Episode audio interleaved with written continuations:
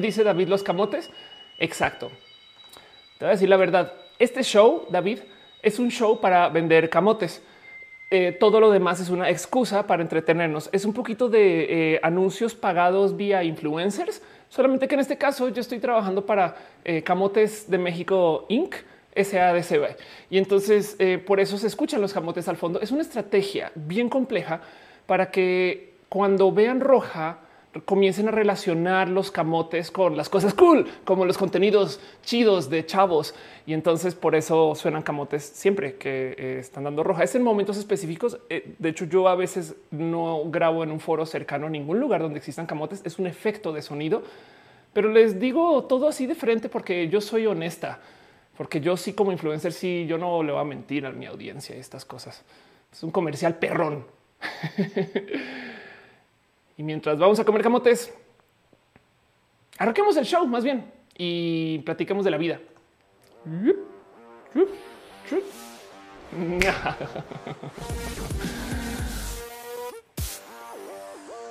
Gente bonita, gente chida, gente cool.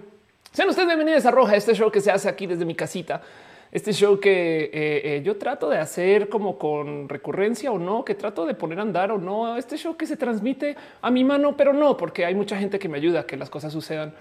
Roja, el show de los lunes de la noche. Hoy no es lunes. Y si usted está viendo esto en recalentado por ahí un martes en la mañana, pues ni en la noche es. Pero Alfonso Quiroz pregunta camotes, ¿qué son? Ya ves cómo ya estás pensando la palabra camotes. Es lo importante del marketing eh, eh, neuroprogramático, donde por mero hecho de que yo diga la palabra camotes te creo hype. Ahora tú lo tienes que investigar. Así funciona, así funciona. Yo, no cuestiono a los estrategas digitales. Yo solo eh, soy parte de la estrategia porque como soy una chava cool, puedo hacer cosas con los chavos cool vía mis shows cool. ¿Por qué me pelan? Gracias por estar acá, gente bonita. Hoy, de hecho, justo no es lunes y eh, estamos aquí eh, en una reunión eh, fuera de tiempos. Y de hecho, como le estaba diciendo, ahorita están en vivo las Pixel Beats, aquí les tengo mi máximo amor. Entonces, nomás quiero que sepan que hay un stream de jueves bien chido, que también es que también tiene stream varios días de la semana, pero sepan que las Pixel Beats están, órales, este, un momento arreglo esto, sepan que las Pixel Beats están transmitiendo, este, aquí están eh, en este momento. Entonces dense una pasada algún día por su canal o conozcan. De paso, este cuento de las piñas de este canal viene de las Pixel Beats eh, y porque les tengo todo el amor del mundo. Pero bueno, justo estamos en vivo en varias plataformas: youtube.com diagonal of course, facebook.com diagonal of course, twitch.tv diagonal of course, mixer.com diagonal of course, adonorem. Eh, y también estamos en Periscope, o sea, en Twitter, en mi cuenta de Twitter, donde sea que lo estén viendo. Gracias por venir y llegar. Em, si de por chance usted le sobran, no sé, eh, eh, dos centímetros de cariño, de todo el cariño que había planeado para tener para el día. Si usted tiene por ahí en su corazón un poquito más de algo que quiera regalar y si quiere nomás apoyar la existencia de este show, si pueden poner un tweet, un mensaje, un, un grito por la ventana o si pueden decirle a su amigo o enemigo o a alguien que pueda interesarle este show, que este show está sucediendo hoy lunes noche, o sea, jueves noche, es lunes noche de mentiras, lo apreciaría mucho. No es obligatorio, pero pues gracias por pasar acá. Y de paso, justo en ese cuento de el que estamos en vivo en varias plataformas, tenemos un chat y este show se trata de este chat. Yo vengo aquí a verles a ustedes. Ustedes son mi familia y, hay cosas que me gusta platicar. Ahora me gusta nerdear durísimo de temas y a veces cuando leo las escaletas y digo no, no mames. Y para que entiendan el scope del nerdeo, em, hoy estoy más elegante de lo usual para arrojar. Eh, eh, de hecho, estoy con mis botitas, pero es que les confieso que estoy de hecho trabajando. Miren esto. En esto nomás estoy trabajando. Eh, les voy a exponer algo.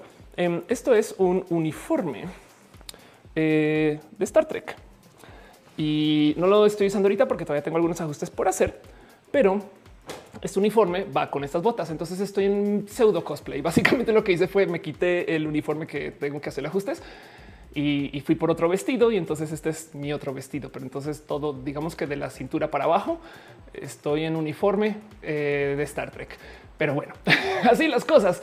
Aquí se nerdea y justo hoy, este, eh, nada, eh, yo les prometí un segundo roja en la semana. Mucha gente me ha dicho también si puedes volver a hacer otro live adelante. Este show es en vivo, entonces todo se discute en vivo. Muchas de las cosas que yo hablo acá, luego las extraigo y hago videos específicos para esas cosas. Y eso se llama mini roja, otra sección que está en el canal. Hay una playlist si les interesa. Y hay gente que de paso a veces me dice, pero ¿por qué subo los videos dos veces? Y yo no es que uno es roja el otro es mini roja. Como pueden ver, este, eh, eh, los tamales también es parte de la eh, programación neuro em, programática del show. Pero bueno, Ana Cristina dice: Este roja es un gran respiro entre mi día lleno de dificultades técnicas. Verte a ti es un gran respiro. Verles a ustedes en general. Em, dice Samuel, ¿de qué te vas a disfrazar en Halloween? dijo Star Trek. Hoy me invitaron a ser parte de un TikTok que amerita un disfraz de Peach. Entonces puede que también ande por ahí de pitch. Pero bueno, dice Daniel, aquí se nerdea. Exacto. Acusi dice, ¿te puedo felicitar por cumpleaños hace cuatro días? Claro que sí. Aunque mi cumpleaños yo lo celebro el 10 de mayo, entonces no te preocupes, pero muchas gracias. Raciel dice, hoy cumpleaños mi papá. ¿Le puedes mandar un abrazo? Por supuesto, un abrazo a papá de Raciel. y dice Flor Enríquez, quiero un tamal verde. Ya gané yo, ¿cómo ves? muchas gracias por venir justo. Y entonces muchas cosas van a pasar. Em, vamos a estar aquí un par de horas y vamos a ver cómo nos va. Hoy quiero hablar de un tema en particular que tenía como enredado por ahí desde hace mucho tiempo y por esto de la coordinación cósmica de los y las youtubers del Internet salió, pero Dice se vete por uno de mole. Aguanten que tengo que hacer show. Uriel Montes dice eh, te me calmas. Cristóbal dice cuál es el tema de conversación. No hemos arrancado todavía. Solamente estoy hablando de, de qué trata el show. Hoy vamos a hablar acerca de los medios, los periódicos. Van a nerdear un poquito de, lo eh, que es mío, la comunicación, pues. Pero esto igual y les puede interesar mucho y ya espero, espero que, les salte algo así como de cariño y demás. Dice Samuel que son las estatuillas de Mickey Mouse del fondo. De hecho, son conferencias que di en Disney y pues esos son mis reconocimientos. Todo lo que tengo detrás son mis reconocimientos varios.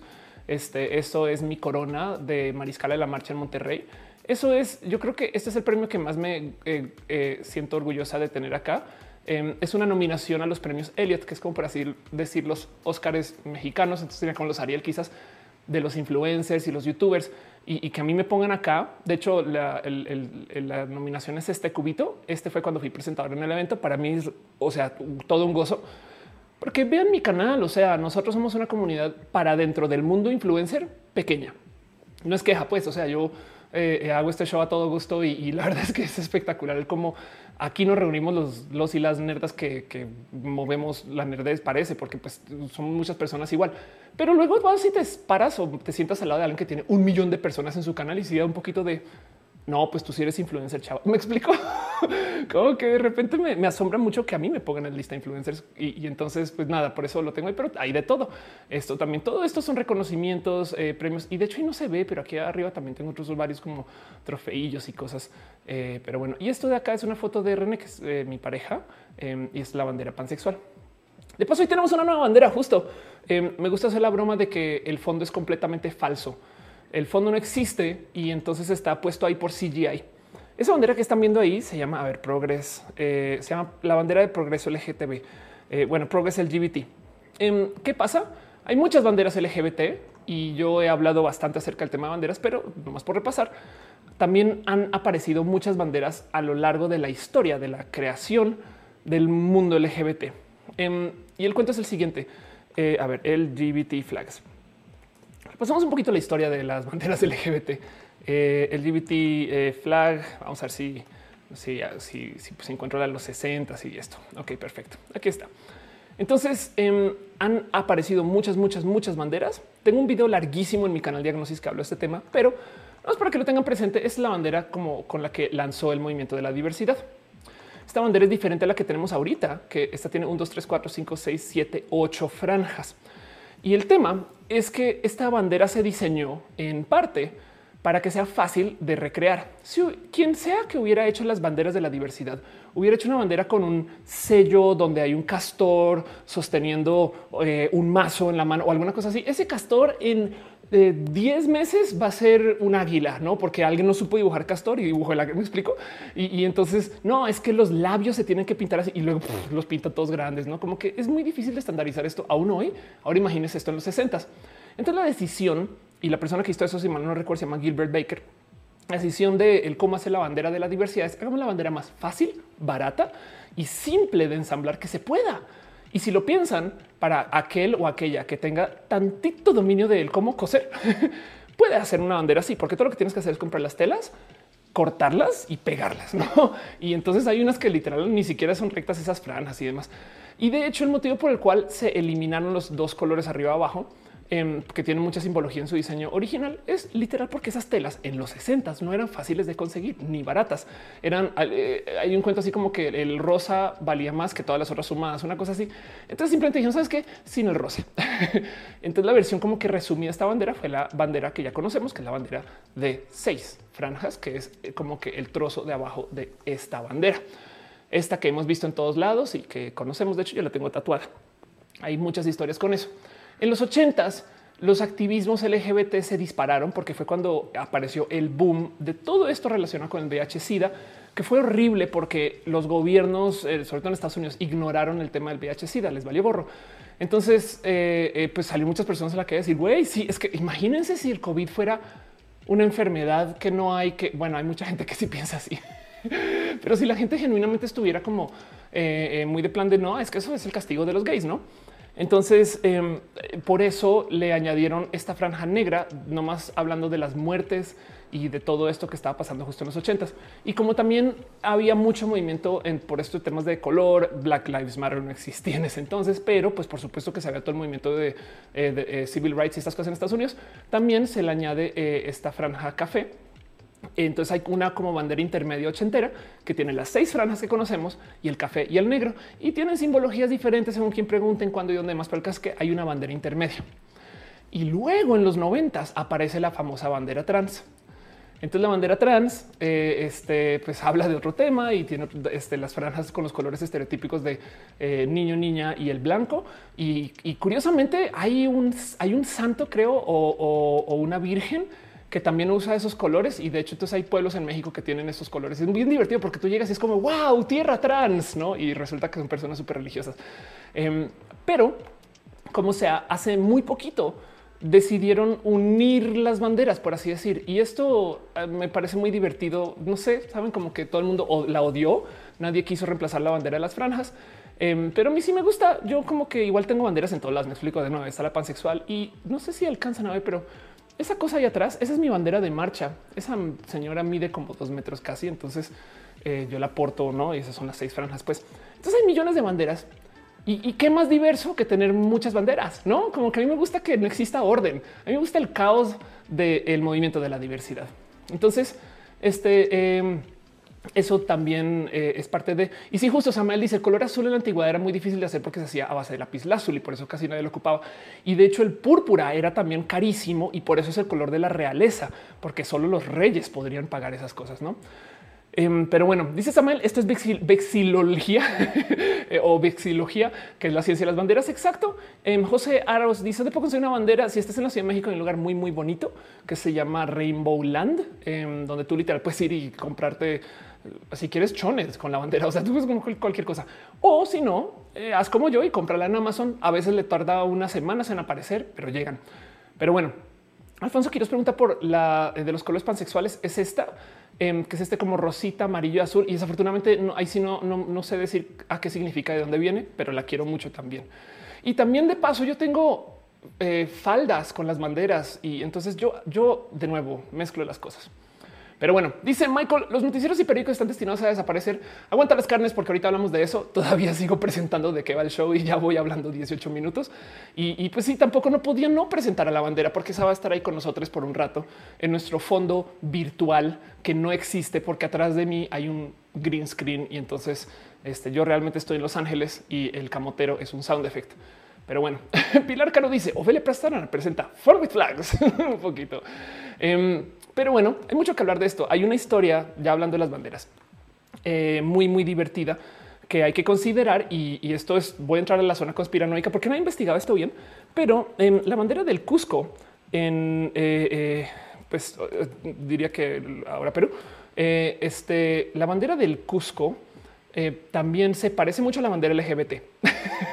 Está formada por siete bandas horizontales de siete colores a imitación del arco iris. Fue adoptada oficialmente en el 78.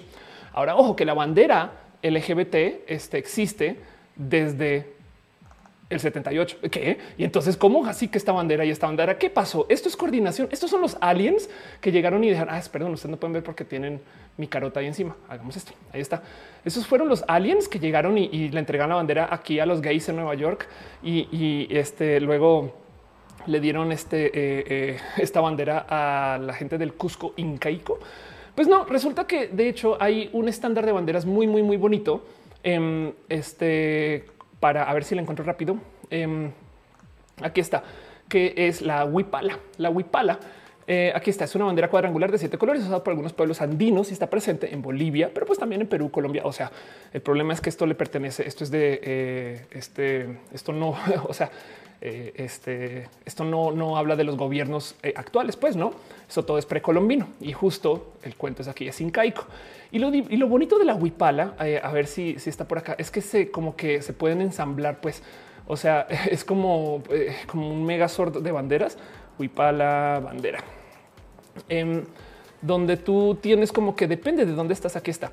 Eh, depende de dónde seas o depende de dónde estás o, de cuál es tu pueblo originario, estas cosas. Eh, entonces te, te, compete una huipala diferente y entonces se ven muy bonitas acá. Pero si las unes, formas la huipala, pues no. Entonces eso para mí esto es como aquí está. Si las unes, no es, es como tan bonito de ver. Y el cuento es que hubo una emisora, literal una emisora que hablaba de estos temas, em, que decidió publicar también el cómo hacer la bandera. Y yo creo que de nuevo, siendo los 70, los 60, se toparon con el mismo pinche problema. Güey, esa bandera es difícil de hacer porque mucho que tejer. ¿Por qué no hacemos de franjas? Hagámosla de franjas. Y entonces no necesariamente es que hayan llegado los aliens eh, eh, a darle una bandera eh, este, a, a, unos y otra bandera a otros, aunque se parezcan mucho, sino es porque yo creo que también habla la tecnología y coincidencia el momento. Pero como sea, sí es bien bonito ver cómo eh, de repente, literal, o sea, vean esto. Em, tú puedes ir a, lugares y, y, vuelan la bandera ahí, ¿no? Y pues para cualquier turista se percibió es como de, hoy cómo son de pro gay aquí, ¿no? Pero te vas a dar cuenta que no. Entonces, añadiéndole esta historia, porque ya nos clavamos mucho en Fun with Flags, em, este, esta bandera que la van a reconocer mucho porque tiene este azul celeste. Yo creo que ese es el modo más fácil de encontrar que esta es la que no es la bandera LGBT. Em, en algún momento la usó un pastor este, eh, homofóbico en Chile. Creo que fue el pastor eh, Chile pisa bandera. Y el güey entonces hizo lo que es para mí mi entrevista favorita del descaro. Cuando yo hablo con gente, ah, cuando hago como capacitaciones de cómo hablar en cámara, estas cosas que a veces las hago, yo siempre les digo, quiero que vean cómo este güey sacó una bandera y la pisoteó. No porque me guste el acto, evidentemente está la chingada, pero si alguien se pueden dar el, este, el tiempo, vayan y chequen la entrevista del pastor eh, Javier Soto, que es el pastor polémico de Chile, quien se sentó frente a este presentador que de paso es gay Em, y entonces iban a hablar de la diversidad porque les encanta, les encanta a las televisoras poner a la gente gay con la gente odiante y decir son lo mismo, pero lados opuestos. No mames, no son lados opuestos, güey. Los nazis y los judíos no son lados opuestos. Pero bueno, entonces acá tienes tú a estas personas que eh, están como supuestamente discutiendo la diversidad y el pastor entonces saca la bandera y la pone en el piso y la pisotea, pero además es tan descarado, es tan, o sea, como que sí da un poco de güey, le valió gorro, no? Eh, este y me parece muy hasta divertido de ver toda la escena, como que sigo, ¿cómo puede alguien ser así en la vida? Pero bueno, así, así es el pastor. Pero por si no se han percatado del fino detalle, el pastor no tiene la bandera LGBT en sus manos. Entonces aquí está él tratando de hacer un acto eh, homofóbico y está tan pendejo que ni siquiera agarró la bandera que es. Pero bueno, no mames, Acuse dice que sí, no fue el pastor que resultó ser ex gay. no manches, güey, eso le añade. Eh, si dice que esa entrevista es vomitiva, es vomitiva. Estoy de acuerdo con eso. Es solamente que eh, el descaro es tal que sí me, me atrae, me, da así como de como alguien fue no sé, es como ver, saben, es como em, no sé, cuando tú ves a malvados en el cine que luego de asesinar a alguien se, se lamen los labios o algo así, no sé, una cosa así. Pero bueno, Em, Alejandro Hernández está sufriendo durísimo por saber si soy este, eh, mujer. Entonces no más vamos a dejar a Alejandro con la duda. Em, de paso, veo que están dejando abrazos financieros. Muchas, muchas gracias. Octavio Guerra de Hostars. Em, este, eh, gracias millones por tu amor. Y yo de paso aquí no tengo mi monitoreo de este. Vamos a eh, dame, dos segundos porque no, estoy monitoreando de razón. Ya decía, ¿por qué no me notifica? ¿Por qué no me dices nada? aquí estás. Vámonos a. Oh, caray, abrí el que no era. Un segundo. Em, pero bueno, muchas gracias a Lima, quien de paso dejó entonces sus abracitos. A, Bao dice que esa toja de colores que tienes en el brazo, pues son las, banderas. Es más, dame un segundo y te quito aquí este dato. Aquí está. De hecho, son varios tatuajes. Em, esto es eh, Gato, que le tengo mucho amor. Sigue vivo, no crean, está con familia. Esto es mis deseos de ir a vivir a Guadalajara. Estos son mis orgullos, este, que son eh, varias banderas, la bandera trans, la bandera LGBT, la bandera colombiana y la bandera mexicana. Y esto es anything but cis. Pero bueno, en fin, dice Diego, me encanta la bandera atrás. Gracias. Justo estábamos hablando de eso. Entonces, pues muchas, muchas, muchas, muchas gracias de verdad. Em, este, órales. No más por saber, estamos en vivo en donde. Ok, ya vi que ya estoy comenzando a tener problemas con YouTube. Em, estamos en vivo en el video que dice el título, no, no que hizo Ophelia Pastrana live stream, solo por verificar. Este no más quiero dejar eso así como en visto. Pero bueno, en fin, Muchas gracias por estar acá. Este y hoy justo quiero hablar de un tema que no tiene nada que ver con eso y más bien me extralimité porque pues el tema de las banderas me apasiona mucho. Ed Ochoa dice cuando material para diagnosis pronto debería de hacer este, eh, estas cosas. Eh, eh, quizás debería ser más vivos en diagnosis. Es que mi tema es tiempos nomás. Pero bueno, dice David Roman, qué, bonito estar acá. Dice Michael, tiene las banderas tatuadas como si fueran medallas militares. Un poquito, sí, un poquito. La verdad es que sí son, son mis orgullos. Pues me explico así. Sí las traigo muy cerca a mi corazón em, porque significan muchas cosas, no como que yo, yo he no sé, como necesito recordatorios. Era una bandera, luego le seguí sumando y en fin. Juan Pablo dice: Debería reaccionar un video cortito de Noam Chomsky de Five Filters. Órales. Em, Sabes que hoy no, pero, pero cualquier cosa Chomsky me parece muy divertido bonito. O sea, en fin, dice Raciel que si sabes programar, em, voy a decirlo. Esto es un chiste nomás, es un chiste. Solo quiero especificar eso, pero eh, lo voy a igual decir. Este eh, yo aprendí a programar en PHP en su momento, ya no programo entonces me gusta decir que soy un poquito de la calle porque PHP eh, te hace así. Pero la verdad es que hace mucho, mucho, mucho tiempo no programo. De todos modos es algo que pues, fue parte de mí. Y pues bueno, dice Eloar Roja, voy llegando. Gracias por estar acá, Eloar.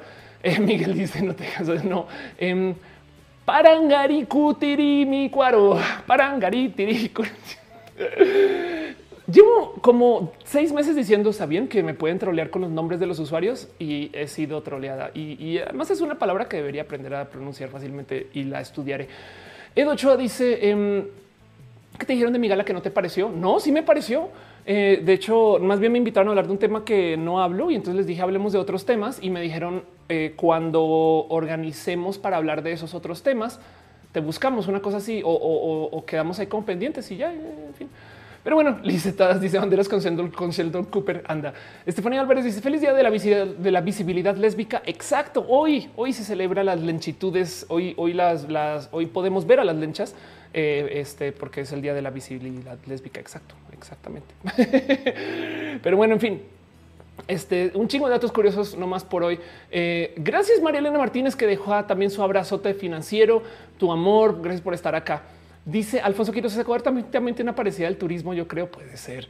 Em, dice eh, Acusi, qué hermosos colores. Y Lima dice bandera de piñas. Hay que hacer una bandera de piñas y volarla así de vez en cuando. Dice mi mamá. Y si arriba las seis franjas le agregamos la bandera pansexual y abajo la asexual. Em, de hecho, hay bueno, está por allá atrás en mi libro, entonces no lo voy a buscar, pero eh, vamos a ver con Apred, libro em, definiciones. Quizás a ver si lo encuentro así. El libro muy bonito de Conapred. Este eh, uy, no manches que sí lo encontré. Hay un libro muy, muy bonito con APRED que se llama esto, Glosario de la diversidad sexual de género y características sexuales.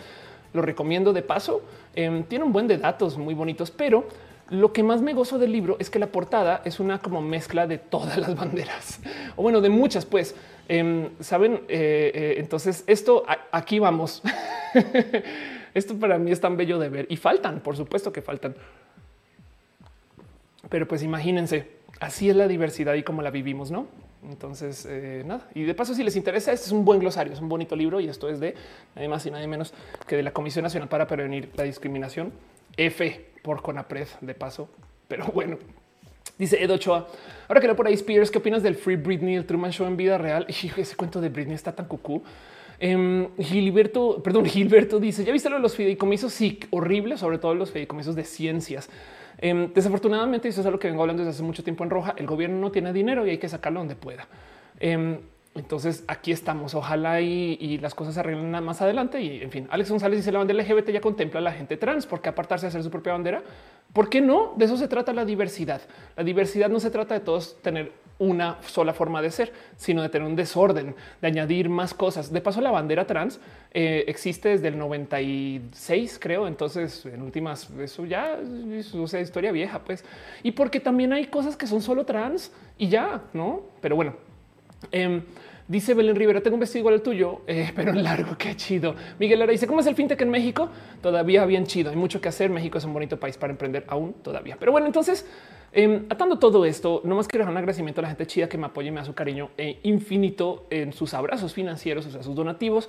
Y en eso le dejo todo mi máximo amor. Arturo Leana Navarro, analógicamente Javier Tapia, Cuevas Aflicta, Ignis 13, Francisco Godínez, Jair Lima, Trini P y Ariel R, que no son mis Patreons. Em, y también la gente chida que es member en YouTube, es supporter en Facebook y que se suscribe al Twitch. Al finalizar el show les doy una pasadita por sus nombres, pero quiero que sepan que les tengo en mi corazón y aprecio mucho que me ayuden a que esto funcione y que me dejen hacer más roja. Pero bueno, dice Juan Pablo, yo creo que les comienzos para cuando se necesite dinero el gobierno, el gobierno colocarse directamente la medallita de que ayudó. Em, depende de, es que estamos en una situación bien compleja y la verdad es que tenemos un gobierno que está eh, literal su plataforma es vamos a arrasar con lo que ya había para tratar de rediseñarlo. Entonces esperemos que lo rediseñen, pues no, o sea, no solo que eliminen. Pero bueno, vamos a ver qué acaba eso. Sara de noche dice llegué algo tarde. Bueno, no eres Sara de día, todo bien. Gracias por estar acá. Andrew dice queremos algún día vernos todos como seres humanos sin divisiones. No, ¿de qué hablas? Las divisiones son chidas. Más bien tenemos que llegar un día donde las divisiones no sean problemáticas porque sin divisiones todo el mundo es una masa y nadie quiere ser el SL. Queremos este, ser cada quien independiente con su identidad, con sus cosas, con sus millones de etiquetas, en vez de simplemente ser la misma cosa gris. Y entonces ahora que soy humano y yo también soy humano y ya, y entonces eso le quita gozo a la vida. Yo, yo soy mujer y trans y colombiana y mexicana y científica y este youtuber y, y puedo seguir con las etiquetas ahí para tirar. Pero bueno, Morgan dice todo por ver el Masterchef. Jason Chitiva dice la bandera del orgullo diverso es la del arco iris como si fuese la bandera del país diverso y las demás banderas de los estados dentro del país diverso. Exacto. De hecho, como la bandera LGBT, o sea, las seis franjas o las ocho, se presentó originalmente para el movimiento G, porque es que la primera marcha fue la G, luego fue la marcha LG y por allá en los 90 apareció LGB.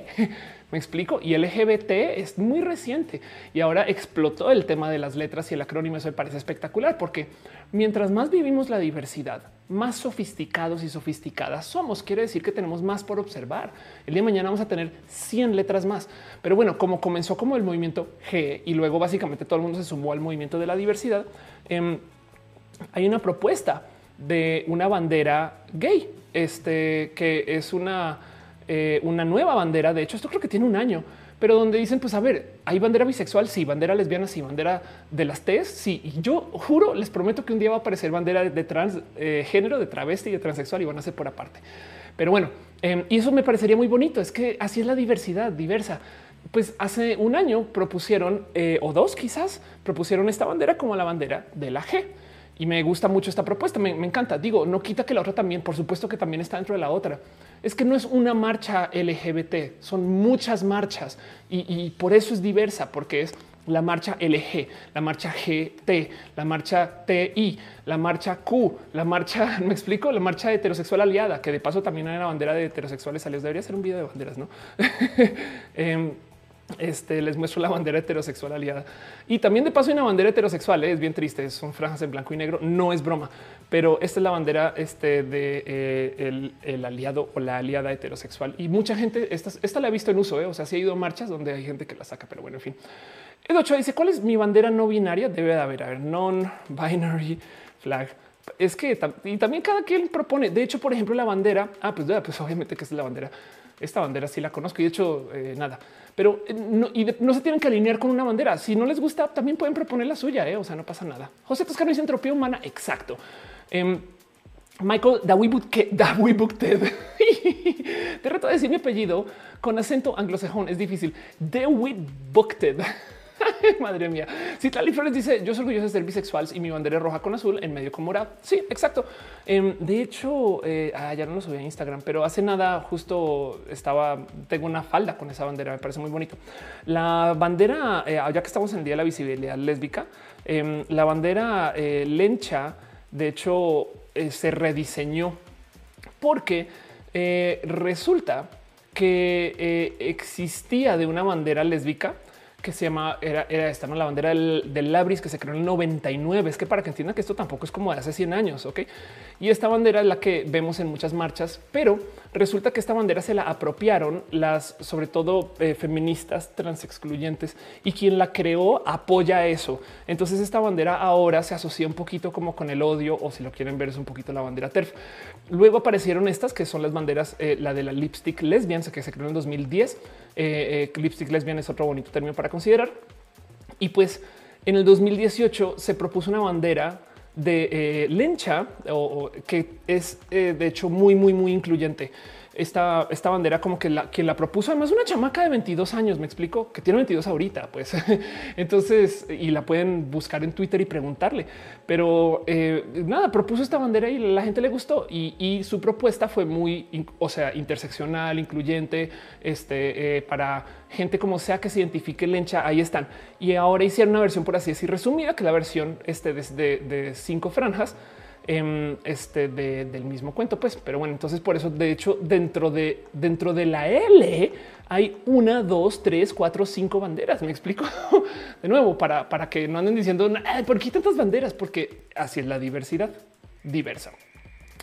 Este mm, dice Cassandra: Soy una mujer trans de Guanajuato eh, y te comparto a mi esposa. A mí nos despiden del gobierno municipal por ser mujer transgénero. ¿Tú qué opinas? Chale, em, nada, pues salen perdiendo ellos y ellas y lo siento mil. La verdad, este eh, quien discrimina tiene que pagar por esa discriminación y, ojalá y de lo que se haya documentado se pueda conseguir alguna justicia. Dice que si el orgullo donde usaste la bandera multicolor como falda. Ah, sí, es que exacto. Open un Christ dice: Me da la sensación de que entre más banderas más se excluyen a sí mismos. Eh, no, no al revés, porque eh, mientras más banderas, más banderas. O sea, me explico. es que la lección de la diversidad no es todos seamos de una cosa la lección de la diversidad. La elección de la diversidad se puede ver eh, eh, en, la visión de Star Trek de la vida. Entonces, esta historia yo sé que la he contado 100 veces, pero em, hay este famoso cuento donde en algún momento, cuando lanzó eh, la nueva de Star Trek, em, están entrevistando al capitán. No cuéntanos de, The Next Generation. Eso es en los ochentas, pues. Y entonces le preguntan a Patrick Stewart o sea, tú vas a ser el capitán, el nuevo, el nuevo Kirk y estas cosas. Y él dice sí.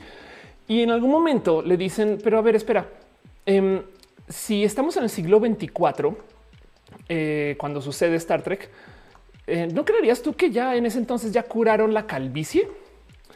No? Eh, entonces, como que, pues la verdad es que, eh, sobre todo antes también la gente se, dejaba traumar más con estas cosas, pero sí, la pregunta es válida. Es como pues, en el siglo 24 esto no hace un problema. Y lo que dice es, y esta respuesta me parece tan genial, dice, no, no es que la hayan curado o no, es que en el siglo 24 a la gente no le va a importar. Lo mismo, lo que tenemos que aprender de la diversidad no es que todo el mundo sea solo una cosa, sino que, que todo el mundo pueda tener su propio nicho y podamos colaborar entre nichos. Segregarse siempre y cuando no sea excluyente. Suena irónico, pero se puede. Por eso es que tenemos LGBT, por ejemplo. Em, eh, este funciona re bien. Y entonces así es como debería de vivir la diversidad. Muchas, pero bueno, en fin, dice Bridget tan temprano y estamos hablando de Star Trek. Exacto. dice mencionó Star Trek Shot. Kimari dice eh, que se le ponga nombre a todas las variaciones de identidades. Sí, sí. Mientras más locura tengamos, mejor porque, porque entonces, eh, de nuevo, quiere decir que somos personas más sofisticadas. El otro ejemplo que uso mucho es como en una época se creía que la materia era la materia. Entonces tú tenías esto, no lo que podías levantar, un líquido, un sólido. Y técnicamente, pues lo podías dividir. A esto justo eh, eh, le comenzaron a llamar como el, filosóficamente hablando o alquímicamente hablando la búsqueda de lo mínimo indivisible. Cuando tú llegabas a lo más pequeño que pudieras dividir de cualquier materia, entonces ahí llegas a los a la base de la construcción de toda la materia en el mundo. Pues, o sea, sabes, y a eso se le llamó el átomo, como en la biblioteca, perdón, la biblioteca, como en las enciclopedias que tienes tomos, no tomo A, tomo B, tomo. Pues si tú partes algo en dos, tienes dos tomos. Si tú partes algo en dos, tienes dos tomos. Cuando ya no lo puedes partir, eso es el átomo.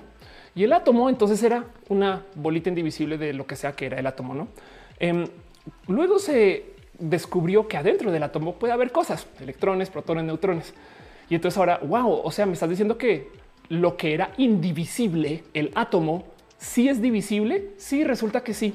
Wow, no manches, electrones, protones. Ok, qué chido. Em, y entonces después este eh, eh, se trabajó con eso y esto es lo que se le enseña a mucha gente. Em, pero ahora, a ver si, si, encuentro acá la lista completa. Em, ahora resulta que se descubrió que dentro de estos que ya eran indivisibles, los electrones, los protones, los neutrones, tenemos otras cosas.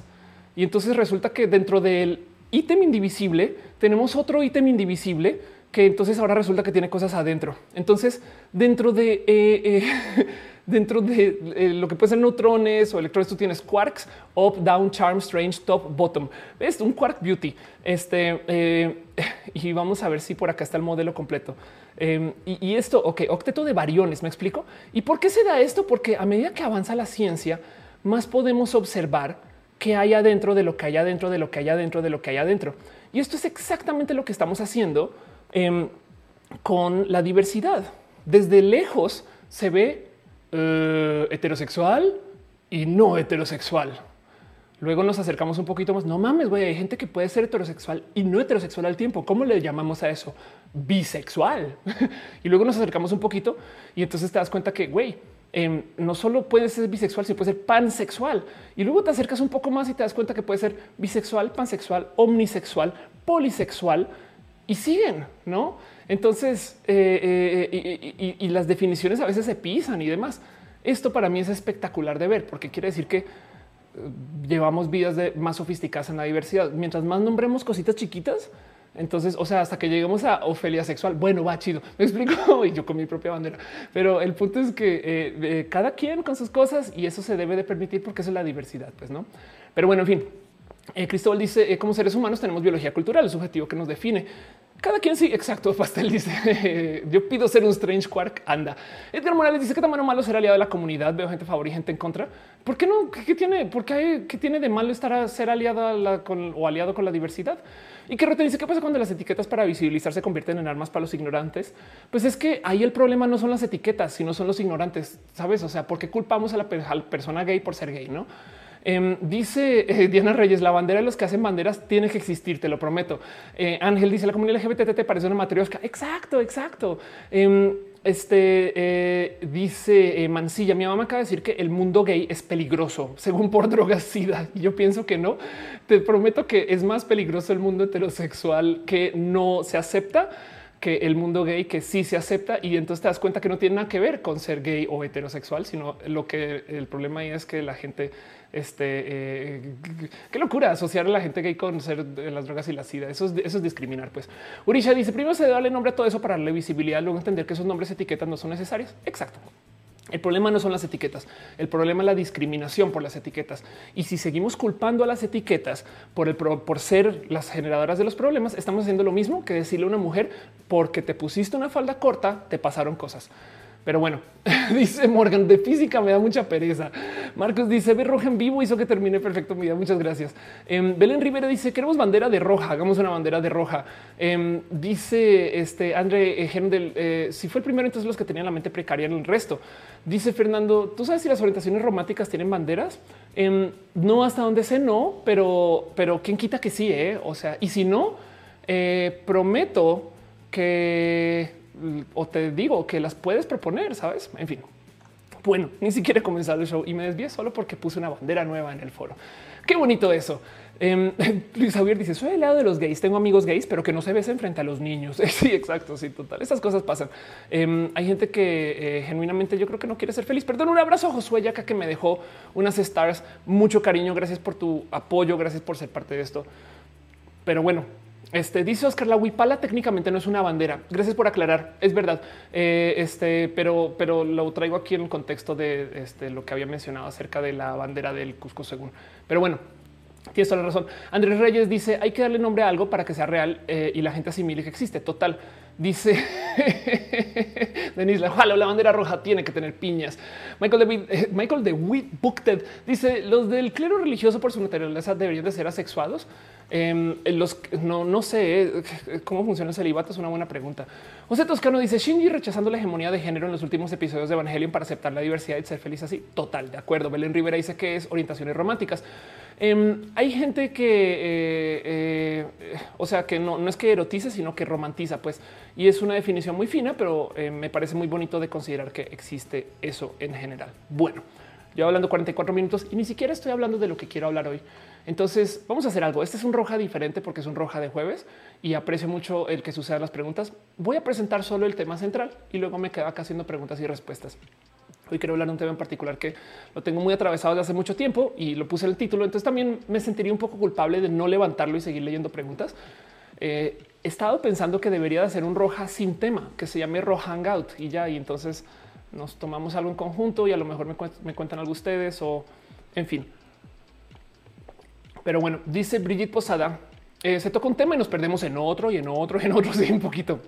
Dice Gorit, 40 minutos y no se ha empezado. Este no ha empezado. Exacto. Sí, así sucede. ¿Cómo le ves? Esto nos pasó. Pero bueno, entonces, este no más porque supone que está presentando el show. Solamente quiero eh, dejar las preguntas, la pregunta a ustedes de sienten ustedes que eh, los medios son útiles, saben? O sea, los noticieros, los periódicos o, no. Y lo pregunto con, de todo corazón porque em, yo, por ejemplo, confío poco en los noticieros. Me encanta su producción me encanta cómo se ven, me encanta eh, cuando hacen cosas investigativas, pero de entrada cada vez que veo algo en un noticiero mi reacción es googlearlo y tener más información, lo cual entonces en mi corazón me dice que ya dudo y que así debería de ser según yo, pero bueno, como que también del otro lado me decía, pues entonces, ¿por qué no vas de una a googlear y ya? Em, y entonces les quiero preguntar a ustedes un poquito eh, de eso, ¿no? Acerca de eh, cómo se sienten ustedes con los medios actuales. Si ustedes son mayores de 40, es probable que confíen a ciegas en los medios. En cuyo caso me gustaría preguntar si han perdido esa confianza. Si son menores, ¿qué medios consumen? Pero bueno, les dejo ahí toda esa eh, sarta de preguntas y platicamos un poquito acerca de los periódicos, los noticieros, los medios de hoy, porque algo pasó.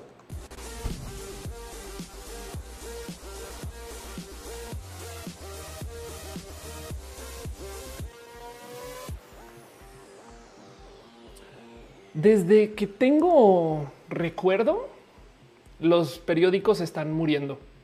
Mm, Saben como que hay noticias de se acabaron los periódicos, pero estoy hablando desde esos 2004, 2006, desde que me fijo, pues, o sea, como que yo contrataba el New York Times para que me llegara impreso a mi casa cuando vivía en Estados Unidos. Em, en Colombia se lee un periódico que se llama El Tiempo y yo creo que literal es lo que les decía. Em, bueno, hay otro periódico también, pero ya eso es. Eh, em, y también hay tantitos algunos locales.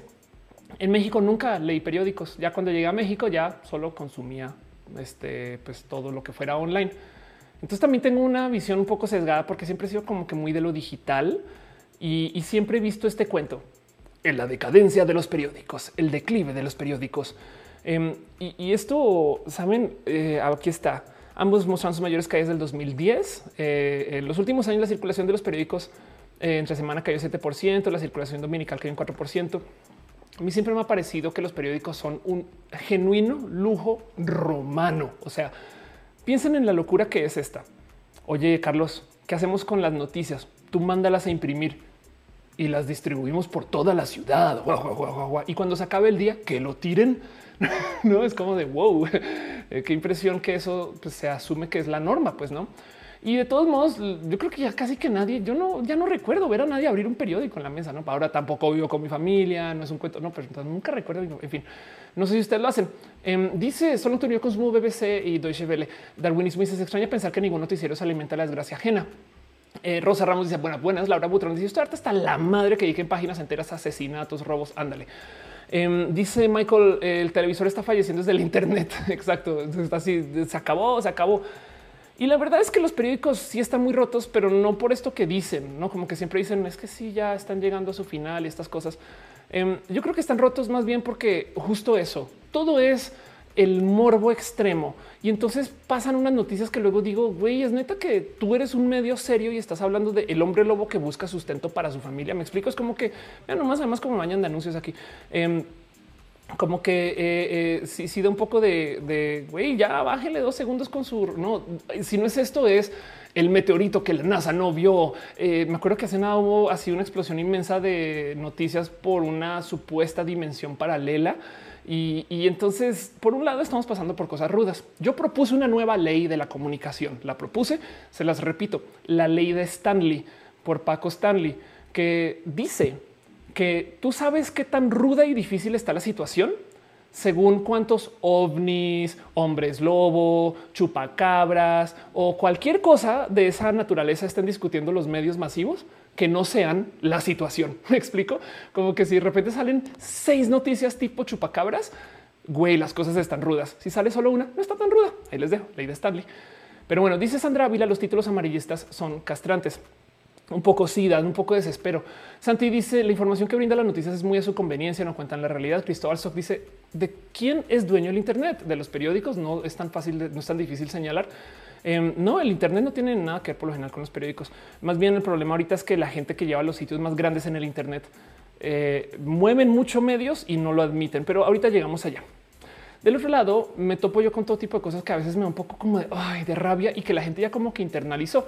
Hace nada hice un pancho que yo creo que todavía no supero porque lo sigo mencionando en roja, de cómo cuando el Gundam caminó, eh, básicamente lo reportaron como pues que eh, eh, los Transformers, no? O, como que nadie se atrevió a decir Gundam. Y, pues dirían ustedes, güey, Ofelia, bájale a tu nerdez dos segundos porque nadie sabe lo que es un Gundam. Y en ese yo diría si eso es verdad.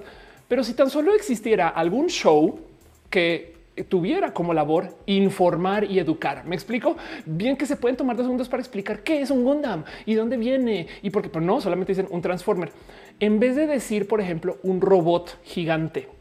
Si hubieran dicho un robot gigante, dices va, pero no dicen Transformer. O sea, ya están desinformando y este es un caso muy ligero, pero me da rabia que eh, esto ya se toma como la norma. Y cuando me quejé en Twitter, mucha gente salió a decir, Ofelia, es que tienes que entender que la gente no entiende. Entonces los medios bajaron su comunicación para hablar en cetáceo porque las noticias son muy difíciles. No, yo, no, yo, yo no estoy de acuerdo con eso. Los medios eh, justo eh, venían de otra naturaleza, tenían otra como misión eh, y, y, entonces me da un poco como de rabia que, pues, no sé, que tantas cosas pasen que estén como tan rotas en esto, pues. Em, dice este Alexa, ya buscamos periódicos para limpiar nuestras ventanas. Dice Dani Valle que eso que no sepan que es un Gundam. Uriel dice educar no deja varo para los medios. El amarillismo sí. Dice Teresa Bautista, el periódico que se consume en grandes cantidades en Toluca es el metro, el cual se caracteriza por las noticias amarillistas. Uf, em, ahora voy a decir algo. Como comediante, creo que me gozo demasiado los titulares del metro. El metro, por si no saben, es más, vamos a buscarlo. El metro titulares. Esto, eh, eh, como que a veces pienso que a la gente que, que contratan para, para, trabajar en el metro, em, eh, em, pues como dicen, como dicen, seis 16 encabezados del metro más poéticos que la obra de Neruda. no, se los dejo aquí nomás para que vean parchanga. Este alquimistas del lenguaje. Ok. este video ha sido desmonetizado en este momento, no? Pero bueno, en fin, em, como que saben, luego, digo que, o sea, como, como, como comediante con gusto para la poesía, yo a veces digo, no, oigan, yo sí creo que acá sí hay algo que observar, no? O sea, también, no? Pero pues, qué descaro, güey. En fin, es verdad, pero la verdad es que esto sí te queda, te dejas pensando, pero ¿por qué tienen que ser así? Y hay una cosa que me preocupa aún más y es que les voy a mostrar un video que ya he mostrado acá varias veces, pero lo vuelvo a compartir. Eh, Estas son las noticias locales en Estados Unidos y alguien un día se percató que eh, a los periodistas de las noticias locales, o sea, las noticias de, de ciudades pequeñas, estas cosas, les dan guion. Y, entonces el problema es que los periodistas eh, se supone que investigan y, ¿no? y buscan contenido fresco y demás, pero en este caso en particular les están dando un guion y estas personas están leyendo un teleprompter y que quieren ver el video más distópico de la existencia. Ahí se los comparto. Este balanced journalism that CBS 4 News produces. But we are concerned about the trouble and trying to be responsible. A ver, let's get, voy a adelantar un poquito nomás. This is extremely dangerous to our democracy. Dangerous to our democracy. This is extremely dangerous to our democracy. This is extremely dangerous to our democracy. This is extremely dangerous to our democracy. This is extremely dangerous to our democracy. This is extremely dangerous to our democracy. This is extremely dangerous to our democracy. This is extremely dangerous to our democracy. this is extremely dangerous to our democracy. This is extremely dangerous to our democracy. Es ridículo. Es ridículo.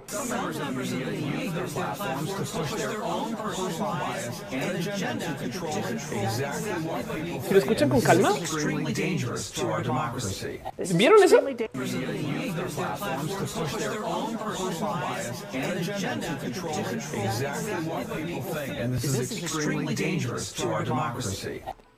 Wow. Saben como que sí queda un poquito de qué está pasando aquí. Em, ¿Por qué sucede esto? Porque resulta que las noticias locales en Estados Unidos le pertenecen a un monopolio y se pueden dar el lujo de hacer esas cosas. Em, pero bueno, este video este, eh, es ya viejito, ya, ya lo conocen muchas personas, pero pues me da un poquito de a esto llegaron los medios hoy y el tema es el qué pasó. Dice Laura eh, Butron, eh, recuerdo que le echaban eh, piedras al Internet. Ah, sí, eso es otra que sucedió que me divierte mucho, que antes los medios no hacían más que hablar mal del Internet y ahora aman el Internet. Morgan dice ese video es súper perturbador, de acuerdo. dice André de las Pixel Beats están jugando la segunda temporada de Fall Guys. Vayan y saluden a las Pixel Beats. Sandra dice es como escuchar rolas pop, todo lo mismo. Exacto, solo que en este caso las noticias. Em, dice eh, Kimeridos kind of are extremely dangerous toward democracy. Exacto. Eh, y dice eh, Michael, eh, tanto los noticieros y periódicos están destinados a desaparecer. Bueno, el problema es que ya no. y ahorita voy para allá, pero estoy también de acuerdo. mirando estadísticas, el consumo per cápita de televisores ha aumentado y en eso también estoy de acuerdo. Y podemos culpar a Netflix, de hecho, por eso. Juan Carlos dice, Juan Carlos Arrieta dice, ¿recuerdas el periódico El Espacio en Colombia? No, no lo recuerdo, pero qué divertido. Según yo, yo en mi cabeza para Colombia solo tengo el tiempo del espectador. Em, Javier dice, ¿por qué te fuiste a Colombia? Según yo no me he ido todavía, mi corazón sigue allá, mi familia sigue allá, voy vuelvo, pero pues salí originalmente para estudiar y no he vuelto, eh, sigo en pausa, pero así las cosas. Are dice, en este momento histórico exponer noticias en un programa es obsoleto. Eh, y se puedes poner a off de fondo y ver a las pixel bits. Eso se puede decir. Salca de Plutón dice Roja is extremely dangerous to our democracy. un poquito. Comic review con Carlos Roldán dice yo vendo periódico y ahora entre la pandemia el Internet casi no se consume. Bueno, no solo eso, sino que em, a mí me pasa, yo eh, viejo, porque soy súper. Más bien, tengo muchos y muchas amigas que trabajan en este rubro y entonces me entrevistan mucho para revistas. De hecho, eh, como de aquí para allá, todas esas, eso, todas son revistas, son revistas donde yo he aparecido. Y no me deja de sorprender como cada que me mencionan o me ponen así en foto, me cuesta, me cuesta conseguir la pinche revista porque va al revista. No, no ha llegado, señorito. Va al otro. No, todavía no. El próximo mes no sé qué hablar. Y es de güey, si yo que estoy en la revista no la consigo, entonces, ¿qué pedo? No, como que ¿qué va a motivar a alguien a buscar la revista del mes. Y es verdad, la gente hoy en día siento que consume muy poquito revistas. Del otro lado, ahorita en la pandemia, de hecho, sí me entrevistaron también para algunas, porque eh, justo encajaba que el 8M y que estamos entrando a junio. Y tengo entendido que hubo tres meses donde no se imprimieron revistas. Punto. Yo iba al Sanborns y me decían, sí, todavía tenemos ahí las de febrero y era ya junio entrando a julio. No me cabe en la cabeza cómo se mantiene esa industria todavía. Pero bueno, dice por eso cuando vuelves a Bogotá, eh, ahorita que el mundo se está acabando, no sé. De hecho, hasta ahorita tenemos vuelos colombianos, pero la idea era ir este año. Entonces iré. Hasta él dice Roja en jueves. Este sí, un poquito. Hasta ahora estamos comenzando, entonces no, se preocupen. Em, dice Santi, muéstranos una revista. Prometo que lo hago en un tipo eh, story o en un TikTok o algo así. Eh, porque mm, pararme e ir hasta allá ahorita. De hecho, estoy, yo cuando no, no, lo saben, pero yo estoy conectada aquí. Esto es como mi cablecito de Evangelion. Luis Romero dice que si conozco a Genaro Lozano, lo conozco y le tengo hasta cariño. es bonita persona para muchas cosas em, y, aprecio mucho su trabajo. Dice Edo Ochoa, em, a ver, presumo una revista que si te guste, prometo que lo hago, pero en un video por aparte. Juan Pablo dice justo de Five Filters of Mass Media Machine comprime todo eso. Deberías ponerlo como apoyo gráfico del tema. Em, este debería, ¿eh? ¿eh? no lo tengo en escaleta, pero, pero sí, la verdad es que sí vale la pena que sea una buscadita. Por eso, Five Filters of the Mass Media Machine es este, bonita. En fin, Morgan Harper dice, supongo que se mantienen porque la gente se mal acostumbra a todas esas cosas. Yo creo que se mantienen más bien porque, por ejemplo, Starbucks las compra e invierte para que la gente tenga un ofrecimiento más. Me explico. Sanborns las compra para que la gente tenga un ofrecimiento más. Eh, y entonces así se mantienen. En fin, pero bueno, em, dice Areli, quizás algunos periódicos patitos se financian de lavado de dinero. Es posible. Y bueno, para rematar dentro de toda esta mezcolanza, hay otra crisis que pasa aquí bajita la mano, que también vale la pena estudiar. Y para esto voy a eh, llamar a mi, mi, experta residente, quien es básicamente eh, eh, roja pero cool, a Fernanda Ledudet quien acaba de subir un video a su canal, Ledudet. Por si no conocen a Fernanda, básicamente abran TikTok y la encontrarán. Pero es que habla mucho de, temas feministas en TikTok y activista. Y en fin, le tengo mucho cariño a Fer. Y se aventó un videazo que se llama El fin de las noticias locales em, donde habla justo acerca de cómo las noticias locales en Guadalajara o, cómo las noticias locales en general se fueron a la, perdón la palabra chingada, o sea, se, también explotaron, como que ya nadie las apoya, no, o sea, es bien difícil y, mucha gente como que se quedó así como con estas opciones de solo consumir medios eh, este, que pues, o, son medios mayoritarios, em, pero que no están levantando eh, nada que venga desde lo local. Y sí es verdad. En la era en la que vivimos, las noticias locales se fueron a la chingada. Y eso entonces eh, también hay que tenerlo muy presente. Vean ese video de Fer, es muy bonito. Fer es además mucho más analítica que yo. Entonces hay algo ahí. Y yo tuve además un tema en particular hablando de Guadalajara y lo platiqué con Fer en su momento cuando publicó su video Hace dos años yo me di un pequeño tour por Guadalajara, por, Jalisco. Yo viajé por eh, un chingo de ciudades grandes y pequeñas por todo Jalisco y di talleres y el tema es que llegaba a hablar con la gente acerca de los medios y me topé con que a medida que me alejaba de Guadalajara, primero que todavía había mucha gente que estaba muy conectada con la macrocultura del Internet. Esto para mí siempre, siempre no sé, lo considera muy divertido. Es llegar a un lugar que tiene población 30 mil pero hay nerdos y geeks. Me explico. O sea, hay, fans del anime eh, que es cómo llegó esto aquí? No, pues bueno, por el Internet. Y del otro lado, em, como estas personas viven en lugares tan pequeños, no hay producción de medios para sus lugares pequeños. O sea, Fernanda habla del fin de las noticias locales, pero todavía tiene ejemplos de medios locales este, en Guadalajara eh, yo, por ejemplo, miren, puse en Google noticias de la barca Jalisco. Primer resultado, Facebook, no? Em, y, vas acá y lo que pasa es que las tres personas que reportan en donde no hay medios locales, o sea, no hay eh, noticieros, no hay periódicos, no hay radioestaciones locales, etc. Literal están poniendo este tipo de contenido sobre las redes sociales. Y esto tiene un poquito como de cariño también, porque luego te enteras que eh, no sé, hoy murió tal persona, era policía y la gente comienza a opinar, sí, o, opinar, no, sí, era buena persona, claro, no sé qué, o como que también pues trae ese como sentir de comunidad. Entonces estoy en contra de esto, solamente que me cae el 20 que los medios locales ya son inexistentes en lugares pequeñitos y entonces estas personas que son muy usuarios del Internet están más empapadas de la macrocultura de la comunicación que de lo que está pasando aquí a la vuelta de su esquina. Y eso es algo que no lo quiero juzgar, solo quiero observar.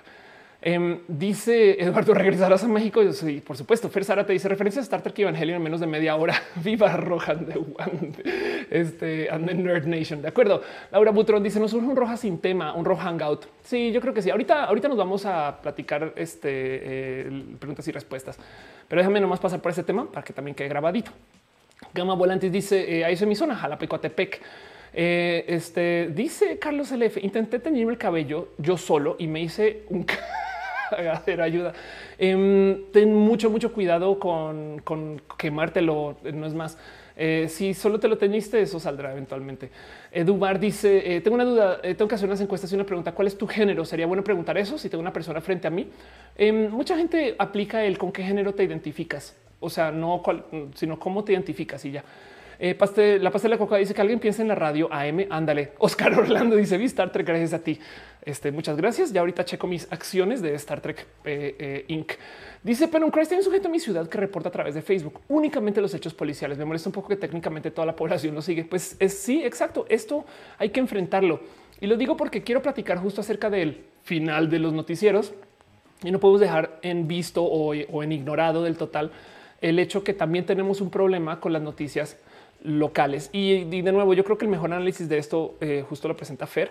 Eh, vayan, vean este video de Fer, chequen eh, y opínenle de paso em, y díganle que haga más videos también, porque Fer es buena para YouTube. Pero el punto es que también hay que hablar un poquito de eso, porque pues esto nos impacta un poco. No, yo creo que justo es si no existiera ese un güey que sale a cubrir las cosas que pasan con los policías, entonces qué pasa? No, en fin. Bueno, Comic Review dice si no encuentras la revista donde sales es porque no ha sido mi puesto. Yo creo que sí, es posible. A lo mejor estoy buscando donde no es. Tienes toda la razón. Adoquín dice quería ver Star Trek completa, pero no la encuentro. Ya no está en Netflix. Sí está en Netflix. Lo que pasa es que hay siete, hay son siete.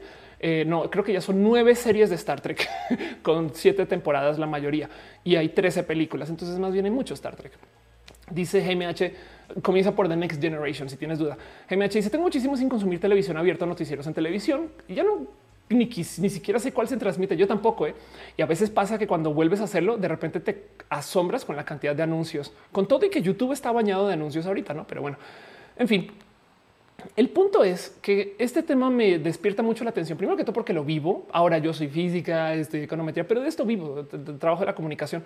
Em, y, y suele ser que los medios masivos se les culpa de haber muerto por culpa de las redes sociales. Yo soy también he sido como malota con eso, como que también a veces he dicho como me quejo y digo que los medios se volvieron un influencer cualquiera, que es un poquito verdad, pero, pero no es por culpa de las redes sociales que los medios están como están. Y hoy que me senté como a pensar en esto, tuve un momento de no, güey, es que sí, sí es verdad que esto es mucho más sistémico que solamente llegó Twitter. Em, y en eso entonces me di como a investigar un poquito todas las cosas que pueden estar pasando. Si les interesa nomás y les dejo una recomendación, hay un youtuber que yo creo que deberían tener en su radar justo que se llama Knowing Better. Em, es un youtuber eh, independiente que hace que es literal contenido así de eh, pensamiento crítico, tal cual roja. Eh, es gran inspiración y le dedico un video. What happened to the news? Está, lo hizo en el 2016 cuando comenzó toda la oleada de la palabra fake news, pero resume el contexto histórico de cómo eran las cosas. Entonces, sí es verdad que hay mucho de esto que ya no nos tocó y entonces es bonito como que nomás ver a alguien un poquito mayor decir es que sabes que güey, las cosas así eran cuando tú no estabas acá. Y me recordó algo. Ahora esto sucedió en Estados Unidos. No sé si en México, no sé si en Colombia, pero me vuelo a que había un poquito de esto, nomás viendo los medios viejos en YouTube y ahorita lo vamos a hacer. Pero en Estados Unidos el tema era que las televisoras obligatoriamente tenían que dedicarle un momento de su día a dar las noticias. Y eso, de hecho, tenía dinero de gobierno para que los medios independientes, aunque recibieran dinero de gobierno, eh, reportaran. Y la palabra clave a ellas reportaran. Em, todo esto era el cómo se llevaban los noticieros. Si ustedes ven un noticiero viejo, se van a quedar con este como hoyo en el corazón de por qué no dicen más yo hice el ejercicio y hice un momento de, uy, qué impresión que lo presentaban muy diferente. Eh, Cristóbal dice, ¿por qué seguimos usando el género con el que nos identificamos en una idea más que, en una evidencia de nuestro comportamiento? Pues porque hay gente de género interrogante, entonces mejor solamente con qué te identificas y ya preguntar, pues. Eh, y en el peor de los casos, yo creo que ni siquiera preguntar el género, sino los pronombres. Pero bueno, Gama Volante dice, me fue unos segundos a, saltar el refri, me perdí algo importante. Mi mamá dice, o sea, mi mamá en Twitter dice, me evité una, tiene una razón, eh, un comentario de YouTube, en una emergencia la radio solo nos quedaría como medio. Carlos LF dice, es el karma por querer darle la espalda a las redes sociales. Sí, lo que pasa es que la verdad es que los medios sí se acabaron, pero ahorita voy para allá. Michael dice: Yo dejé de ver noticias cuando me di cuenta que cada noticia era una carga negativa, solo malas noticias. Regale la tele. Eso es también la tele puede servir para jugar videojuegos. O sea, calma. Alejandro dice: Alejandro González dice: En Argentina los medios son un lobby que responde a los intereses empresariales. De acuerdo. Esto fue un poquito lo que pasó. De hecho, el verdadero problema, por qué los noticieros, los periódicos, por qué los medios se volvieron como se volvieron, no fue por culpa de las redes sociales. Esto comenzó antes. Y, de hecho eh, resulta que el momento de quiebre fue cuando llegó la tele por cable. Em, y esto es porque si tú antes tenías tele abierta y el gobierno le daba dinero a medios para que reportaran de lo sucedido, sí está bien. A lo mejor tienen sesgo pro gobierno, que mm, es evidente, sobre todo sobre México, esto se conoce. Pero el punto es que de todos modos su labor era reportar. Pero cuando a ti te dan tele por cable, entonces ahora tú puedes seleccionar qué canales quieres tener. Lo importante de la tele por cable es que nos trae esto que también tenemos en el Internet, que tú eliges qué quieres ver, no te dicen a ti qué tienes que ver. Entonces, en el momento que tú eliges, los shows y los canales se tienen que poner bellos y guapos para ti. Se tienen que ofrecer a ti, decir, yo te voy a gustar mucho, veme, veme, yo te voy a hacer sentir bien. Y en eso aparece el primer noticiero por cable, Cable News Network, CNN, que además no solo hizo la propuesta violenta de vamos a estar en una cablera, sino que también dijeron hacer un noticiero de 24 horas. Eso de 24 horas creo que comenzó durante la primera guerra del Golfo, pero el punto es que al decir vamos a estar en vivo 24 horas, no cuando tengamos noticias para reportar, entonces se metieron en esta camisa de once varas de que entonces siempre hay que reportar de algo, güey. Entonces comienza a inventar noticias de lo que sea. y es evidente a veces que hay días de, pocas cosas que reportar, hay días de muchas cosas que reportar, pero todo esto comienza a romper con este modelo de la comunicación, porque si tú puedes elegir lo que quieres ver, entonces no solo vas a tener medios eh, este, diseñados para ti, sino que vas a tener medios competencia. Entonces los medios, los noticieros, los periódicos no solo reportan de lo que sucede, sino que su labor también ahora se les añade el también decir que su vecino está reportando mal, o sea, polarizan. Entonces ahora tú tienes medios muy de derecha, muy de izquierda, que antes de ciertos modos también, pero la verdad es que al venir de la tele abierta, eh, el, sesgo no era tan marcado. Y esto comienza entonces a marcar el cómo los noticieros eh, jalan a la gente de la opinión para acá, jalan la opinión para allá. Y por consecuencia, al tú consumir un noticiero o un medio que tiene un sesgo que te gusta, dejas de consumirlo del otro lado y te comienzas a asociar con gente que también consume lo que te gusta, lo cual forma el famoso eh, eh, echo chamber, la famosa cámara de eco, porque si ustedes van ahorita, que esto ahorita es requete remarcado, porque además Google les da a ustedes los resultados que quieren ver para que les den clic. Si ustedes van ahorita a cualquier foro de derecha, Trump la mega arrasó y se la llevó en el debate y lo hizo muy bien. Y Mike Pence también. Y, del otro lado vas a ver como todas las otras personas, no, qué locura como Trump se hizo un desorden ahí en su debate y demás. Y es impresionante como cada quien habla desde su punto de es un hecho, es un hecho. Entonces, esto yo lo vengo viendo desde hace mucho tiempo. La burbuja, la, cámara este, eh, eh, este, ecoica, tiene este como es feo de, de cómo, por ejemplo, antes de las elecciones, de cualquier elección, si ustedes solo consumen medios de un lado, su candidato siempre está a dos de ganar. Es impresionante y te asomas por los medios del otro lado y el candidato de los otros, todos están convencidos que va a ganar. Es, ridículo. Pero bueno, esto pasa. Dice Isela, si salió este noticiero diciendo eso, me tienes. Si usted bienvenida, eh, Isela, su género, perdón, arroja el noticiero donde hablamos el noticiero, más bien hablamos de las cosas que nos interesan de los medios. MT People dice eso pasó con The History Channel también, como tenían de competencia reality shows, también pusieron, eh, tuvieron que hacer lo mismo y dejaron de ser objetivos. Anda. Em, dice pastel de coco. Está más chido el término circle jerking. Exacto. Necesitamos una traducción pronto al español de ese término. Em, eh, Ángel Michael Boris dice mi bachillerato en Puerto Rico tomaba una clase de política y escuchaba de camino a la universidad una emisora de noticias AM. Era tanto el estrés que prefería escuchar música. Uriel Montes dice la tele solo vende imágenes, eh, imagen. Rosa Carrillo dice dejé de ver noticias en la TV. Se podría hacer un capítulo de Black Mirror sobre la TV. Sí, de acuerdo. Pues es que técnicamente saben por qué Black Mirror se llama Black Mirror, no? Si tú apagas la tele, ¿qué ves? Un espejo negro. Pero bueno, em, dice Caro, en realidad eh, la radio nunca pasará en emergencias de huracanes, es el único medio que puede compartir información de manera masiva. De acuerdo. Em, Robin Lux dice Heber TV hace más de una década, cuando por alguna razón eh, eh, mira algunos minutos de TV abierta haciendo una profunda construcción intelectual. Pastel de Coco dice, ¿por qué será que la religión está resurgiendo en los medios? Yo creo que tiene que ver con que están invirtiendo mucho en medios porque estamos viviendo la época donde la gente es menos religiosa.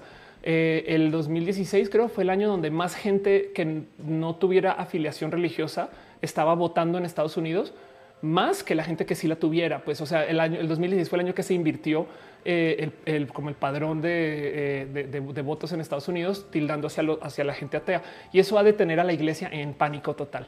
Em, y, y del 2016 para acá. y hablando de cómo cada vez hay menos feligreses, en fin.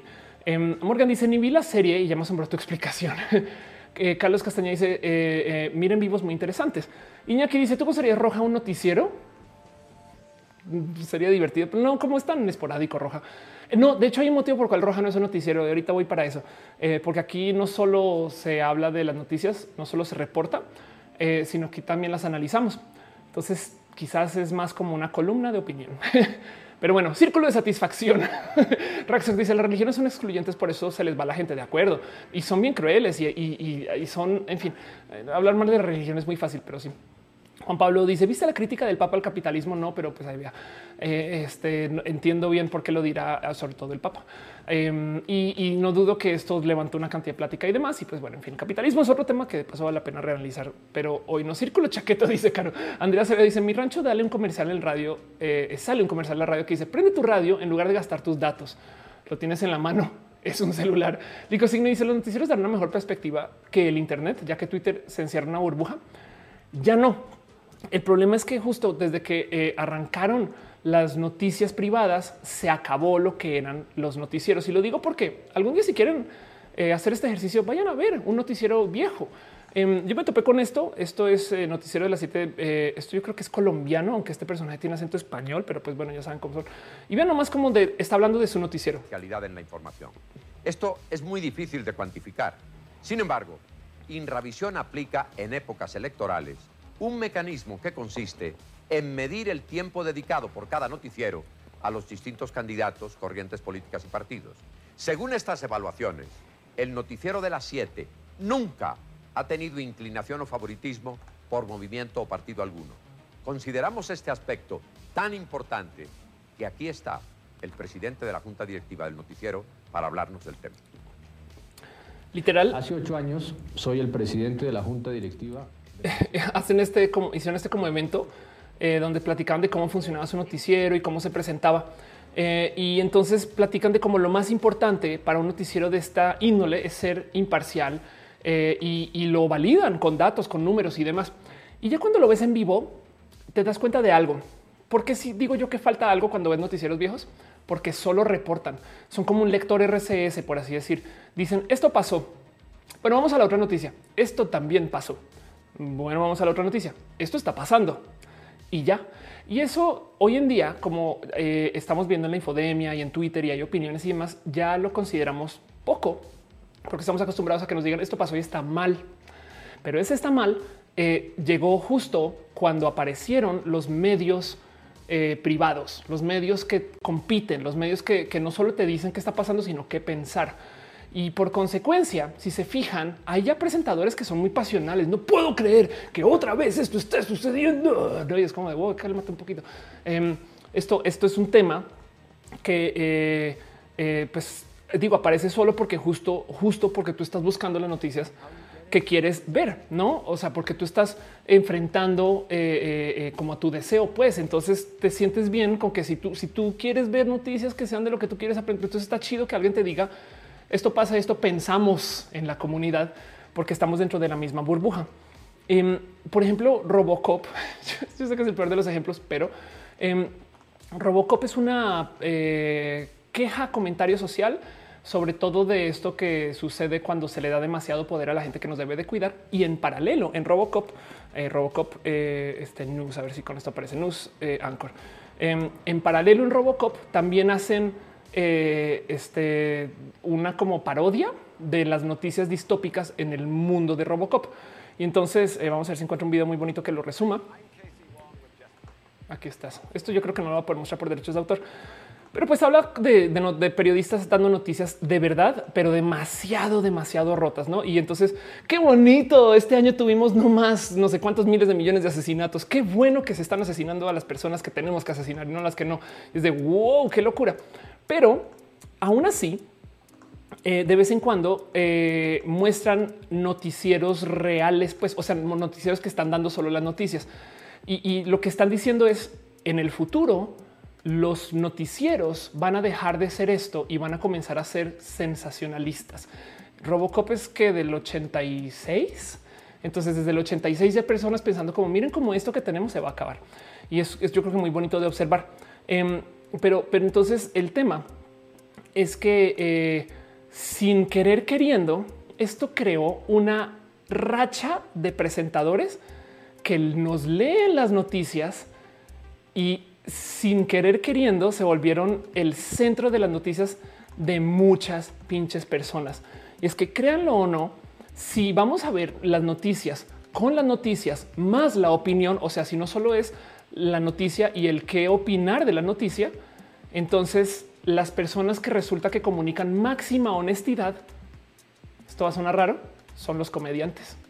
Los comediantes se escudan en decir, no, yo quiero hacer solo chistes, pero bajita la mano, no están haciendo parodias de las noticias, son noticieros que nos dan la noticia, nos dicen qué pensar y nos burlamos. Entonces son como un golazo de, de como emocional como que logran con mucho éxito darnos, sentirnos a gusto escuchando noticias y dándonos una opinión.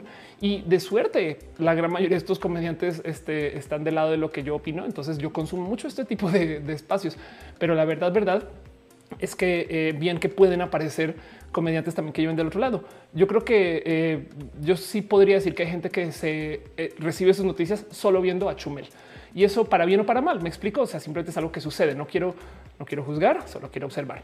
Em, Dice Uriel, gente bonita que evita luces mayúsculas. A ah, gracias, don Comedias. Eh, Juan dice, eh, es infinito, todo deja de ser noticias, se vuelve entretenimiento. Em, dice este eh, Alejandro, la verdad la crisis de noticias en México decayó el movimiento de Ayotzinapa 2014.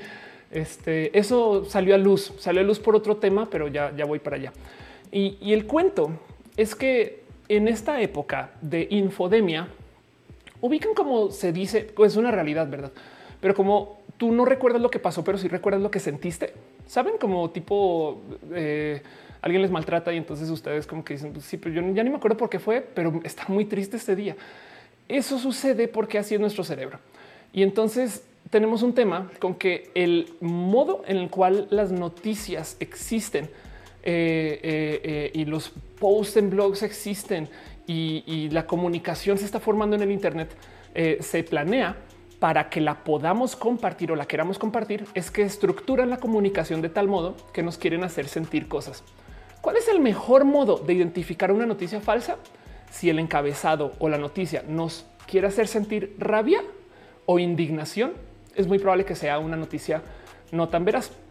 O puesto de otro modo, como me lo decía este eh, Ana el tema con esta, este documental de las redes sociales eh, de Social Dilemma no es que estén denunciando que en Twitter pasan estas cosas, sino es que ponen música uh, asustadora. Twitter te quiere dominar, no? Mm, como que el tema ahí es que si, buscan hacerte sentir algo, entonces es porque la noticia por sí sola no es noticia, no? O buscan como encajarse con eso. Y esto no, es tan nuevo como creen. El concepto de las fake news llegó con Donald Trump, pero y existía desde antes. ¿eh? O sea, Donald Trump lo popularizó, pero eh, hay un momento donde Steven Colbert, que es un comediante espectacular que puede que conozcan o no, es un comediante estadounidense que viene del mundo de la impro, actor y que hace justo estos shows eh, este, como el de Chumel. Pues me explico, o sea, de donde lo que acabo siendo Chumel, que es, un hijo del Daily Show que lo vengo viendo desde hace mucho tiempo. Em, él presenta esto sí no va a poder mostrar por derechos de autor. Él, presentó en el 2005 eh, un show nuevo que se llamaba eh, The Colbert Report Colbert Report era una parodia donde él supuestamente era un presentador ultra derechista que tenía estas opiniones ultra pesadas y que pues en último se salía con la suya porque es un patriota, cosa que pasa mucho en Estados Unidos. Entonces él como que decía yo me voy a burlar de eso. Pero en su primer pinche show, él presenta un concepto que es tan, tan, tan atinado con el desmadre en el que estamos metidos hoy, eh, que todavía pega y funciona. Y antes no se le decía fake news, este concepto él lo llama truthiness. Entonces él dice, está presentando su noticiero y lo que dice en este noticiero, acuérdense que es una parodia, ¿no? En este noticiero, no, yo no les voy a dar las noticias como sucedieron, pero sí se las voy a dar con truthiness, con verdadcita. Y entonces como que con verdadcita. Y lo que dice es, ¿qué es el truthiness? Es, yo no te voy a leer las noticias de un prompter y, pues es comediante. Entonces yo te las voy a sentir desde el prompter. Como que lo que dices es lo que yo voy a presentar aquí. No se trata acerca de, de la noticia, sino de cómo nos sentimos con las noticias. Y eso es divertido de ver, aunque eso es exactamente lo que hacen los comediantes cuando presentan noticias y lo que hacen los, eh, eh, los opinólogos y lo que hace Roja. Me explico. O sea, es lo que es la comunicación de hoy. Tú buscas que la gente conecte desde lo emocional, y pero cuando se trata de que esto es lo que reemplazó al noticiero, tenemos un problema porque entonces ahora estamos usando esta arma de hacer uso de las emociones para comunicar el así es como te tienes que sentir acerca de los eh, venezolanos en Colombia. No, o sea, no, no solo es, no solo es en, el 80 hubiera sido la noticia hubiera sido eh, la inmigración, los números los datos de inmigración topan que eh, este año eh, lograron inmigrar a Colombia 6 millones de habitantes de Venezuela. les mostramos aquí los datos. Bueno, vámonos con nuestra próxima noticia, tal, tal, tal. Mientras que las noticias hoy serían como es impresionante cómo siguen llegando venezolanos a Colombia. Es no crees tú, Karen, que eso pasa? Sí, sí. La verdad es que yo salí a la calle y vi un venezolano ahí frente del Oxxo. Yo también no puedo creer. Qué impresión eso. Bueno, seguimos con las noticias, ¿no? Es como de, güey, ¿en qué momento le añadieron esta capa de?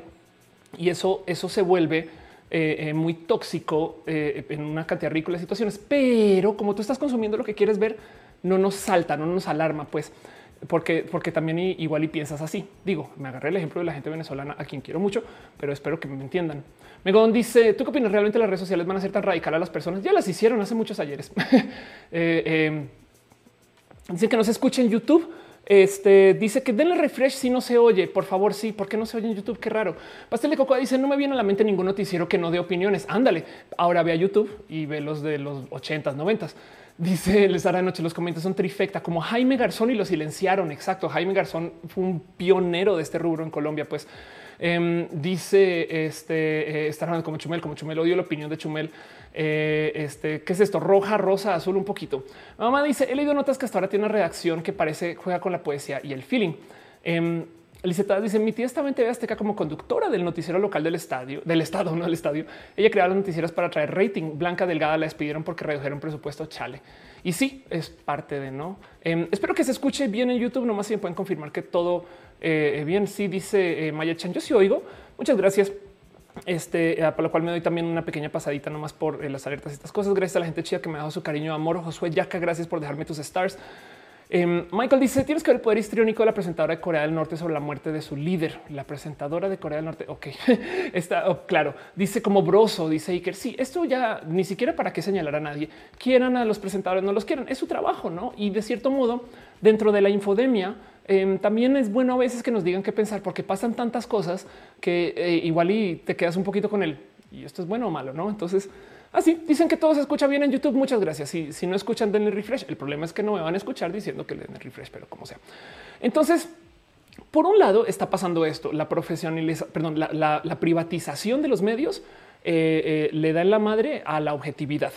Y del otro lado comienza a pasar algo que yo creo que esto sí pasó debajo del radar para muchas personas porque ya es viejito. Y yo creo que aquí fue que comenzó el desmadre de se acabaron los medios. Y esto yo creo que es el culpable número uno del por qué los medios de hoy son como son y por qué literal se fueron a la, perdón la palabra, a la chingada. Em, porque mientras estaba pasando esto de que nos vamos, que las opiniones y demás, del otro lado em, comenzó a suceder que los periódicos tuvieron que cambiar su modelo de negocios.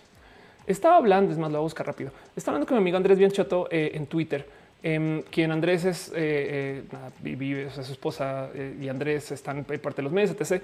A ver, of course, em, Andrés B. A ver si lo encuentro muy rápido. Y en algún momento hablamos acerca de los medios justo. Y como lo comentaba Andrés Bianchoto, saben que voy a poner nomás aquí el perfil de Andrés, este, nomás para que lo tengan ahí en radar. Esto es Andrés Biancheto, por si saben quién es. Em, y el cuento es que, ay, no manches, encontré el tweet que está buscando. Yo le pregunté si los periódicos antes operaban como hoy, porque el problema más difícil de los medios es que necesitan anuncios, views, clics, necesitan tener muchas vistas en sus páginas por y yo recuerdo de chiqui que los periódicos tenían una cosa que era la sección de clasificados. Todavía medio la tienen pero hubo un emprendimiento en particular que en algún momento le dio en la madre a esto y acabó con el modelo de negocios de los clasificados para los periódicos, que en Estados Unidos fue Craigslist. No sé si este eh, eh, habrá algo diferente para México. No sé si ah, igual y fue Facebook, igual y fue otra página en Australia. Me acuerdo cuando yo en Australia tenían otra página tipo Craigslist, el caso, pero Craigslist básicamente es una página de, perdón, de clasificados que no tiene periódico. Y cuando digo que eh, eh, se comió el negocio es aquí está el estudio topa que Craigslist tomó 5 mil millones de dólares del mercado de los periódicos. Ahora esto es viejo, este artículo tiene más de siete años, pero el punto es que debido a que le quitan este modelo de negocios a los periódicos, entonces ahora tienen que comenzar a rascarle otro lado a ver de dónde sacamos varo y entre eso se suman al juego de bueno, pues pongamos anuncios sobre nuestros views que tiene el problema que para hacer más dinero tienen que tener más views. Para tener más views no hay de más, sino hacerse más sensacionalista, amarillista y entrar al clickbait y levantar notas que no tienen razón de existir desde lo periodístico, pero van a generar clics. Y eso yo creo que es parte, pero inmensa del problema. Justo me decía Andrés, los diarios siempre vendieron el centímetro de papel a una tarifa plana que tenía que ver con la audiencia, fueran clasificados o cuartos de página para anunciar un auto. Cuando se acabó el papel con proxy de escasez, solo quedó aumentar la audiencia sin reparar en vilezas. Entonces, esto también fue tema. Esto yo creo que es de lejos lo más difícil. O sea, si los periódicos no tuvieran que tener millones de millones de millones de vistas, no andarían hablando del meteorito que la NASA no vio. Me explico em, como que siento que esta es la otra cosa que pasó en paralelo. Y mi entonces en esta tormenta, en este momento de cambio, en esta adolescencia mediática, Luego sucedió que los medios resulta que no eran personas, no los llamaban personas tan listas. Y entonces se metieron, bueno, algunos sí, pero se metieron en esta mentalidad de se acabaron los periódicos, ¿no? Y comenzaron a como hablar acerca de ya llegaron las redes y nos destrozaron, llegó el Internet y se acabó sin, sin pensar desde temprano subirse al tren del mame del Internet. Eh, por, por estar de negativos y de sufridos y de no, nuestro negocio es vender papel. Les cuento una historia real. Em, un amigo eh, documentalista estaba en Monterrey cuando ganó el Bronco, el primer candidato independiente. Piensen lo que piensen del Bronco.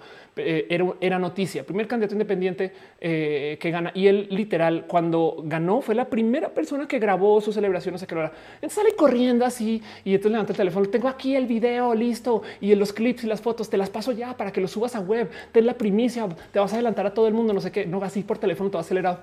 Y le dicen, no, ni te preocupes, mándalo si quieres mañana en la mañana, eh, muy temprano, por favor, porque pues tenemos que respetar que tiene que salir primero la edición impresa y después sale la nota.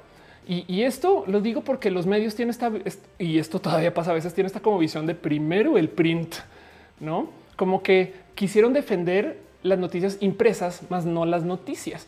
Entonces, no se subieron al Internet temprano y llegaron los influencers y básicamente se adueñaron de todo ese pastel. Em, dice aquí que Lara, ¿qué opinas de los seres que desinforman la sociedad con bases religiosas? Eh, eh, este, pues nada, pues gente odiante, ¿no? Con misiones rotas. Dice Alfonso Quiroz, casi ninguno es independiente aquí que Lara, eh, pero ya te había leído. Y que Roter dice, con OCC ya ni para buscar trabajo se compró el periódico. Ándale. Em, eh, dice Paola Hernández, hola Sensei, Yoda maestra. Muchas gracias. Todo me dice todo bien en YouTube. Muchas gracias. Em, este Carol Hoffman dice: eh, ¿Quién tiene por contra los medios de la comunicación? Estoy totalmente de acuerdo. Roy Magallana dice la sección amarilla. Agnes Fay dice: eh, Vengo a tratar de calmarme en mi episodio de ansiedad. Ven acá y acompañémonos en un abracito. Eh, Mónica Gavilanes dice: Cambiaste tu bandera, la cambié. Uriel este, dice: Mejor veamos roja y rosa con Ofelia Pastrana. Muchas gracias. Musicarina dice: Debería tener un letrerito que diga: Denle refresh.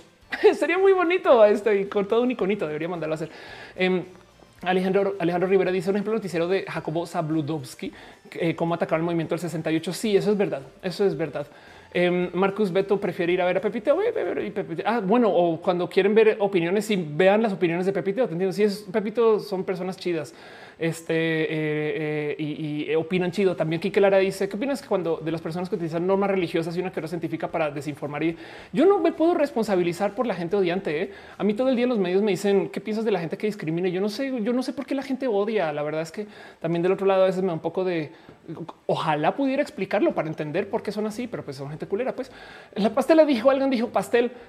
Acabo de, me acaba el 20 que tú eres la primera persona que admite en claro que estás hecha de pastel. Em, Alfonso Quiroz dice los clasificados del periódico El Tiempo. César dice, has pensado en un roja 24 horas. Tengo que ir al baño a veces, César. Entonces sería de 23 y media, por lo menos. Alfonso dice, ¿para cuándo el roja Colombia? Cuando no se está acabando el mundo. Pero bueno, entonces pasó algo con los medios para seguir con toda esta novela que nomás por recapitular, los medios antes solían ser medios para informar. De hecho, Fox News por mucho tiempo tiene, yo no sé si lo tiene todavía, no sé si es Fox News. Bueno, eh, eh, ah, decía, nosotros informamos, tú decides, no ese el eslogan. Eso ya se fue a la chingada, pues, porque ahora se trata de la opinión y demás. Pero los opinólogos que más conectan son las personas que están en comedia. Entonces, de hecho, eh, informan mucho las personas en comedia. Y en el Inter, em, los medios como que no vieron, bueno, sí vieron el Internet, pero no lo quisieron adoptar, lo vieron como competencia. Y en eso, la verdad, verdad, la verdad de todo el cuento es que los medios sí quebraron. Los medios dejaron de poder imprimir noticias y dejaron de poder, perdieron sus canales y demás. Y lentamente eh, comenzaron a, pues, como a migrarse a, digital.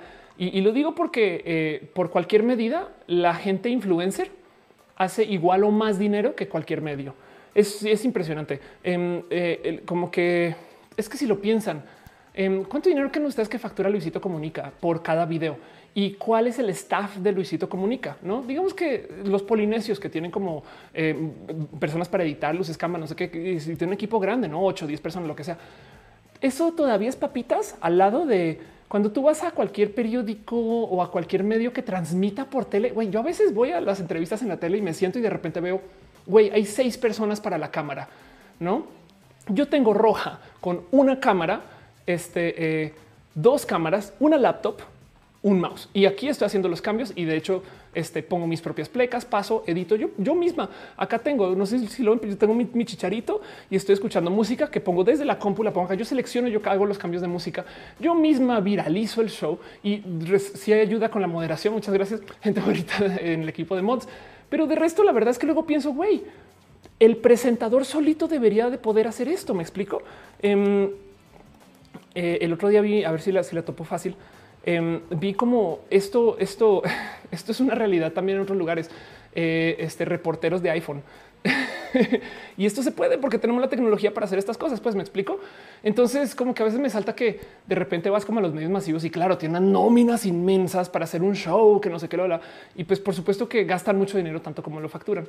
Así que del otro lado eh, es impresionante ver cómo los medios no se subían al tren del Internet porque yo creo que les hacía trabajar más, honestamente, y como que ya tenían algo ya establecido y no lo quisieron hacer y eso como que le rompió un poquito y en muchos casos los rompió del total, tanto así que los mismos presentadores o los mismos periodistas o los mismos eh, eh, las figuras de estos medios decidieron por su cuenta volverse medios. ¿Ustedes creen que es coincidencia que exista Aristegui Noticias, LópezDoriga.com? Y puedo seguir, busquen sus, presentadores de noticias hoy en día son el medio porque son influencers. Entonces los medios son influencers, los presentadores de los medios son influencers y los influencers son influencers. ¿Ven cómo se acabó consolidando todo dentro de Facebook, Twitter y YouTube? Y esto justo es el momento en el que te percatas que de la cablera las redes sociales se volvieron el medio. Y esto, esto entonces crea un desorden ridículo, porque justo por esto es que comienzan a aparecer pues esto de la infodemia, porque nadie sabe bien quién tiene la verdad, nadie sabe bien quién le respeta quién las palabras, nadie sabe bien eh, eh, quién dijo qué. Hay un caso, pero así de pena total y absoluta entre los medios en Estados Unidos, donde en algún momento em, una persona puso un tweet. Esto es lo más cucú. Eh, alguien puso un tweet diciendo en este momento CNN es straight up porn. O sea, ahorita si pones CNN, güey, es porno, güey. O sea, lo que está mostrando esto es porno. Eso fue lo único que dijo. ¿Qué hicieron los otros medios? Automáticamente eh, comenzaron a decir, si viste que en CNN pusieron porno, no, no puede ser. Y entonces comenzaron a, decir, eh, eh, este, no, se les fue, fueron 30 minutos de Pornhub, no, fueron no sé qué, no sé qué. Y, y, sí es un hecho que hay gente que habla de cómo recuerda de haberlo visto. Nunca sucedió. De hecho, la cuenta que puso el tweet de CNN es porno ahorita, ya la cerraron. Y esto es como uno de los clásicos ejemplos del libro de las fake news en Estados Unidos, porque los medios literal dijeron, no mames que eso pasó y nunca fueron a checar si pasó. Y esto pasa en todas las esquinas, a todas horas, en todos lados, porque de nuevo, nadie sabe bien quién está parado dónde y a quién le responde y dónde va en este desorden de los medios, de, en este desorden, porque además lo más impresionante de los medios, a diferencia de la gente influencer, es que, bueno, no quiero hablar por toda la gente influencer, pero eh, en los medios suele ser que se estudia periodismo para trabajar en ellos. Me explico. Si un medio la caga, yo los juzgo diferente a que si Luisito eh, la caga, porque eh, en esas personas en ese medio tienen varios periodistas que estudiaron periodismo para ver. Me explico. Eh, pero bueno, el caso es que eso sucedió. Em, dice Gama Volantes que generación de cristal cancela. Ah, ya, ya, ya sé que es fake news. Exacto. Con el teléfono es compuesto, dice Regina Lechuga. Eh, la pastela dice hoy las redes nos dejaron conocer bien a Pedrito Sola. Wow. Ah, no, las redes. Sí, las redes nos dejaron conocer bien a Pedrito Sola. Sí. Hecho toda la gente LGBT, yo creo. Ángel Michael Boria dice algo así pasó con muchos reporteros despedidos, crearon sus propios blogs, páginas y canales. Sí, claro, se volvieron influencers como cualquier otra persona. Marcus Beto dice a veces mis papás confunden memes irónicos con una noticia verdadera. Qué peligro. Mi mamá dice eh, Ofelia Productions le está ganando el bigotazo a Javier a la torre. Debería tener un bigote. Bueno, este eh, por si acaso, a veces en situaciones de emergencia tengo que volver a ser Mauricio solo porque saben cosas. Entonces acá tengo mi hola, soy Mauricio, hola, soy Ofelia, Mauricio, Ofelia, Mauricio. Bueno, en fin. Em, eh, eh, y supongo que lo puedo eh, adecuar para hacer cosplay de Javier la Torre. Hola, soy Ofelia la Torre. Em, dice Josué Luisito estudió comunicación. Sí, pero pues Luisito es una persona. En los medios tienes equipos de periodistas de investigación. Me explico. Pero bueno, eh, Alejandro dice, eh, la infodemia surge con el surgimiento de YouTube, donde se perdió la veracidad de la información. La infodemia surge porque la gente que estaba acostumbrada a comprar medios se dio cuenta que no puede comprar las redes sociales. No hay un director en jefe de eh, YouTube. Entonces es más fácil destrozar YouTube. Así que crean medios falsos con noticias falsas solamente para que esa cosa ya no sirva.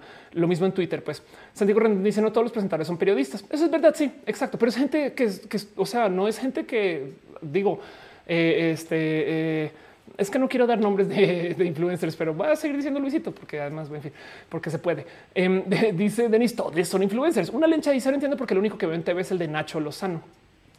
Cronodio dice, el libro de Paolo eh, Boskowski, perdón, Boskowski, Digitizing, Digitizing the News. Ok, el libro de Pablo Boskowski, Digitizing the News, muestra cómo la prensa estuvo experimentando con la publicación de noticias digitales desde los ochentas. Eh, a mí me da un gusto en el corazón ver esos como el estos reporteos de cómo el futuro es el Internet y entonces muestran él está conectado usando un modem y suena música así synthwave. Bueno, este dice Michael, ¿viste la nueva update de Minecraft que va a tener a Jolotes? Me parece lo máximo. Sí. Lalo Pavan dice: Mis papás están suscritos al periódico. Yo estoy suscrito a Roja. Yo eh, quiero invitarles nomás a que consideren que todo lo que yo digo es a mi capacidad de investigación usando eh, Google hablando de Chumel, Chumel le encanta decir en su show, güey, yo googleé y encontré esto en animal político. Así que en últimas también dependemos de esto. Eh, pero lo digo porque si lo que yo digo les detona a investigar cosas, yo gané. Si ustedes están investigando cosas para comprobar que lo que yo dije está mal, todavía gané, porque la idea es que acá aprendamos a eh, justo a tener pensamiento crítico de todo y a dudar de todo, hasta de mí. Y, entonces yo creo que eso es un poquito de lo que hace falta en general, como que la gente está muy acostumbrada a que le digan así son las cosas y hay que enseñar lectura crítica. Yo trabajo mucho eso, pero pues evidentemente no la tengo en todos lados. Alejandro dice creo que los hemos influido en el surgimiento de los influencers. es la mejor teoría que he leído en los últimos 10 años. Arturo Córdoba dice mi caso empecé como juego, lo de mi blog fue en el 2006 y luego todo eso cambió con RT en español. Voy a levantar ese tema, Arturo, porque también en este desorden, en esta sopa de eventos donde los medios estaban todos tristes de ahí se acabaron los medios y los influencers estaban acá jugando en el jardín, este, llevándose todo el varo y básicamente volviéndose los nuevos medios. Y mientras eh, eh, se estaba como cayendo la formalidad de los medios porque son medios privados, entonces tienen que responder a intereses privados em, más que nunca. De hecho, otra cosa que sucedió es que si se supone que la tele abierta era quien financiaba los medios independientes, no, porque pues técnicamente desemofaban de eso. Aquí, aquí reportamos güey. y esto está en la tele porque a la tele, al canal le obligan a tener un espacio para informar. Y entonces todos los noticieros de paso informaban como que más o menos lo mismo, no? Porque no estaban en competencia ninguno con el otro.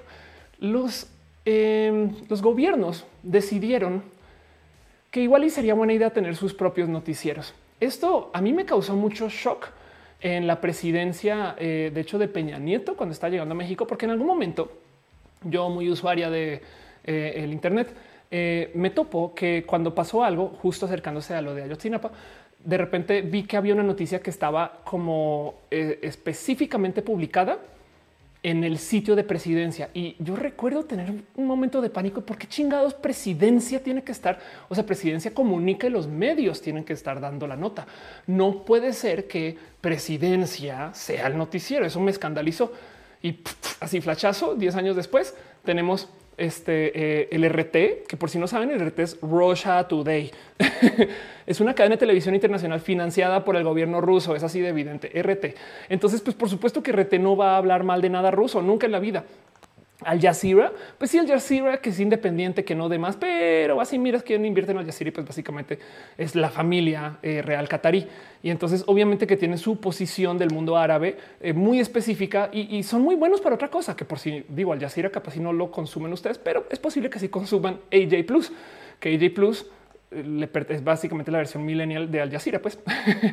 y pues nada van y miran. No sé si, si, si Al Jazeera es tan criminal con esto como Russia Today, pero es posible que las noticias que tengan que ver con cosas de pues, índole de esto del mundo árabe eh, las tomen con otra visión. Y pues por supuesto, el jefe de los jefes, el espacio más innovador en esto de eh, los medios eh, de gobierno, pues en México ahora tenemos el podcast del presidente, que es todos los días. Esto, esto a mí me rebasa como comunicadora. A veces me un poquito de no puedo creer que llegamos a esto. Saben como que, eh, que salga todos los días a hablar. Miren, yo como youtuber a veces pienso mis respetos a la gente que hace videos todos los días. mis respetos a la gente que todos los días va y lee las noticias, al que están ¿no? mis amigos y amigas que trabajan como talentos en noticieros, ¿no? que leen prompter o dan opiniones y demás. Y es una chinga hacer contenidos todos los días. Entonces, que esto suceda a nivel presidencia me rebasa, me rebasa. Esto es un, es un o sea, no más desde la talacha es un chingo de chamba. Y como la maneja, güey, dominan la conversación. Lo que sea que se diga acá es lo que está en los medios. Es impresionante, pero viene desde el noticiero del gobierno. Y eso entonces ahora tiene sus otros sesgos y sus, ¿no? Como que de nuevo es... Es, es, es raro que esto también sucedió que antes no pasaba. Los gobiernos financiaban que existieran medios independientes, no eran el noticiero. Esto por otra palabra sería propaganda, pero pues como también da noticias que son muy buenas, entonces podrías decir tú que entre el RT y Fox y Al Jazeera y la mañanera, entre esa mezcolanza, ahí tienes un noticiero funcional, no es como eh, los, los, Power Rangers, ¿no? Y entonces los unes a todos y a lo mejor entre todos hacen un noticiero bueno si logras sacar las cosas que fondean a cada quien, ¿no? Me estoy inventando eso. Pastel Coco decía, eh, la Deutsche Welle jamás hablará a favor de la energía nuclear. Ándale. Eh, Acusi dice la mañana es una forma de tortura nacional. Eh, Roy Magallanes dice yo más bien creo que todos siempre estamos buscando excusas para no sernos responsables de nuestros actos y las figuras públicas no están exentos de eso. Puede ser. Carlos Coronillo dice por qué los grandes youtubers de antes eh, están creando cada vez menos contenido. ¿Será que también murieron como los medios de comunicación? Em, esto responde a cómo YouTube le movió al algoritmo de YouTube. Em, ¿Te acuerdas o no sé si lo viste, Carlos, que hace dos años los youtubers comenzaron a decir se murió YouTube?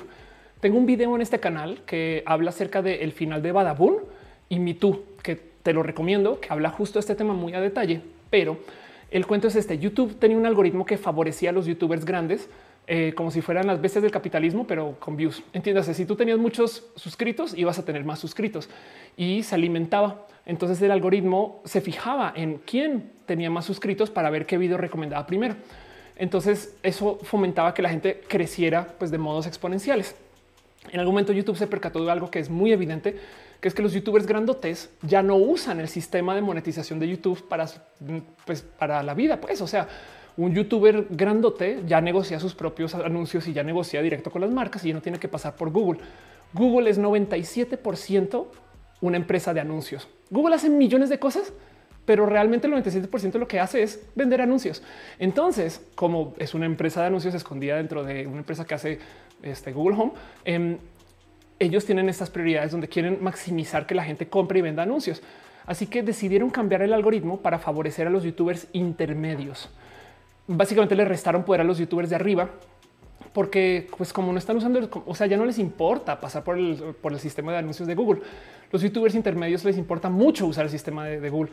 Entonces prefieren apoyar a la masa que apoyar a los grandotes. Y ese cambio pues le dio en la madre a los youtubers grandotes. Acá siguen y siguen haciendo cosas y es su mejor canal y esto y demás. Pero em, ese cambio sí le dio en la madre a su modelo de negocios y demás y, les afectó. Y pues obviamente hubo algunos que no se pudieron reinventar y hubo otros que pues están investigando otras cosas, no? Pero bueno, entre, entre millones de motivos, ¿eh?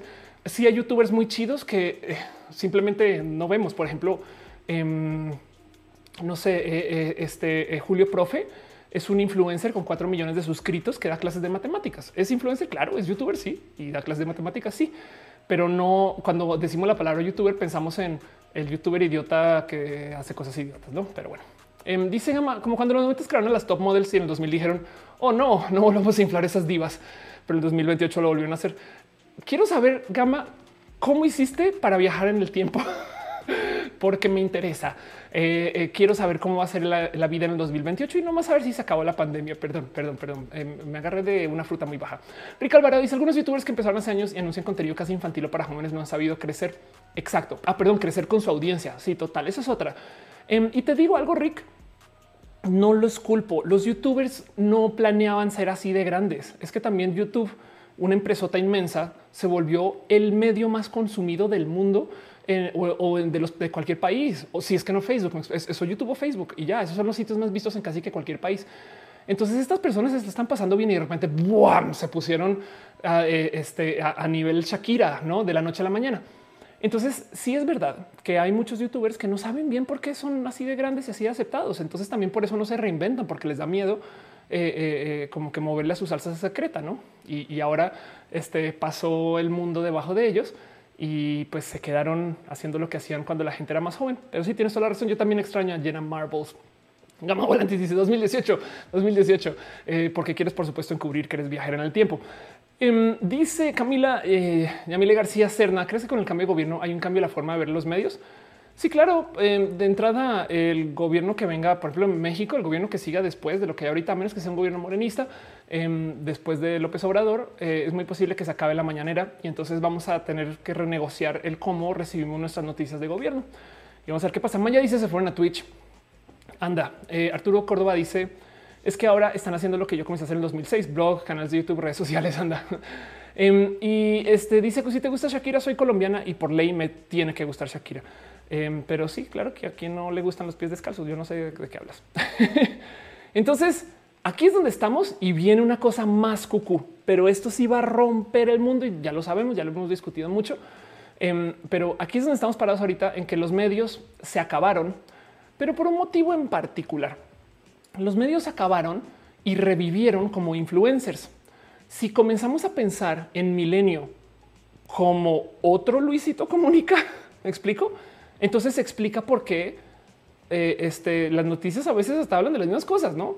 Ya no son noticieros, simplemente tienen esta presión, esta inmensa presión de tener que generar views. ¿Por qué estoy hablando tanto Luisito? No sé, porque ahorita este, no se me ocurre más influencers. Dígame influencers. Em, pero bueno, eh, eh, esto está ahorita sucediendo y en los próximos, yo le pongo dos o tres años, vamos a tener una seria caída de la confianza de los contenidos en video. Esto se va a colapsar porque vienen las afamadas este, deep fakes que por si no saben, deepfakes básicamente son estas tecnologías que, este, no, pues que se inventan videos. Pues en todos estos videos que están viendo acá, esto no es Obama hablando, estos son generados por una computadora y eh, este, son fidedignos. Sí, de hecho, puedes tú hacer este todo tipo de locuras con los deepfakes. Todo esto lo podemos ver en TikTok, en Instagram. Em, y, yo sigo esperando, todo el mundo está esperando. Creo que vi un ejemplo en la India donde sí sucedió que alguien haga un deepfake con López Obrador diciendo algo y le crean al deepfake, ¿no? y luego tengan que salir a desmentirlo. Y el problema de desmentir una deepfake es que alguien va a decir no, si lo dijo y lo obligaron a desmentir. ¿eh? O sea, la, mentira se quedará. Vean lo peligroso que es eso. Y entonces, cuando tú comienzas a ver que cualquier persona puede decir cualquier cosa, no, eh, yo creo que vamos a tener una seria confianza en la caída, eh, perdón, una seria caída en la confianza del contenido en video. ¿Por qué digo confianza? Porque creen que nos fuimos a ver stories, porque Twitter se tapó de bots. Digo, no fue el motivo, pero la verdad es que cuando tú ves a alguien en una story, hay este sentir, o sea, es que esto no es a propósito, pues, pero sí me consta que cuando tú ves a alguien en una story, tú dices, ah, no mames, esa es Gina, ¿no? Y entonces simpatizas con Gina porque la pinches ves, güey, ahí está, es Gina, esa yo conocí, la conocí, así se ve, ¿no? Como que comenzamos a favorecer los contenidos con imagen y con video porque tenemos más información de quién es quién. Mientras que en YouTube de repente llega, y no es broma, alguien con arroba destructor anal y te dice cosas y, cosas que a veces dices, o sea, opiniones serias, no es como de, oh, sí, tienes toda la razón, este arroba asesina a tu mamá, no es como eso pasa en Twitter, como que en Twitter tú no sabes. Y ahorita que eh, aparecieron estas tecnologías de síntesis de texto muy fidedignas, madre, se me olvidó poner esto acá. Em, está esta inteligencia artificial que liberaron este, eh, of course, eh, una inteligencia. Estos tweets ya, ya, ya, parecen generados, no es que sean generados, cof, em, pero me, me, paso hablando de este tema. Em, aparece eh, esta situación donde se puede redactar texto por medio de uso de inteligencia artificial.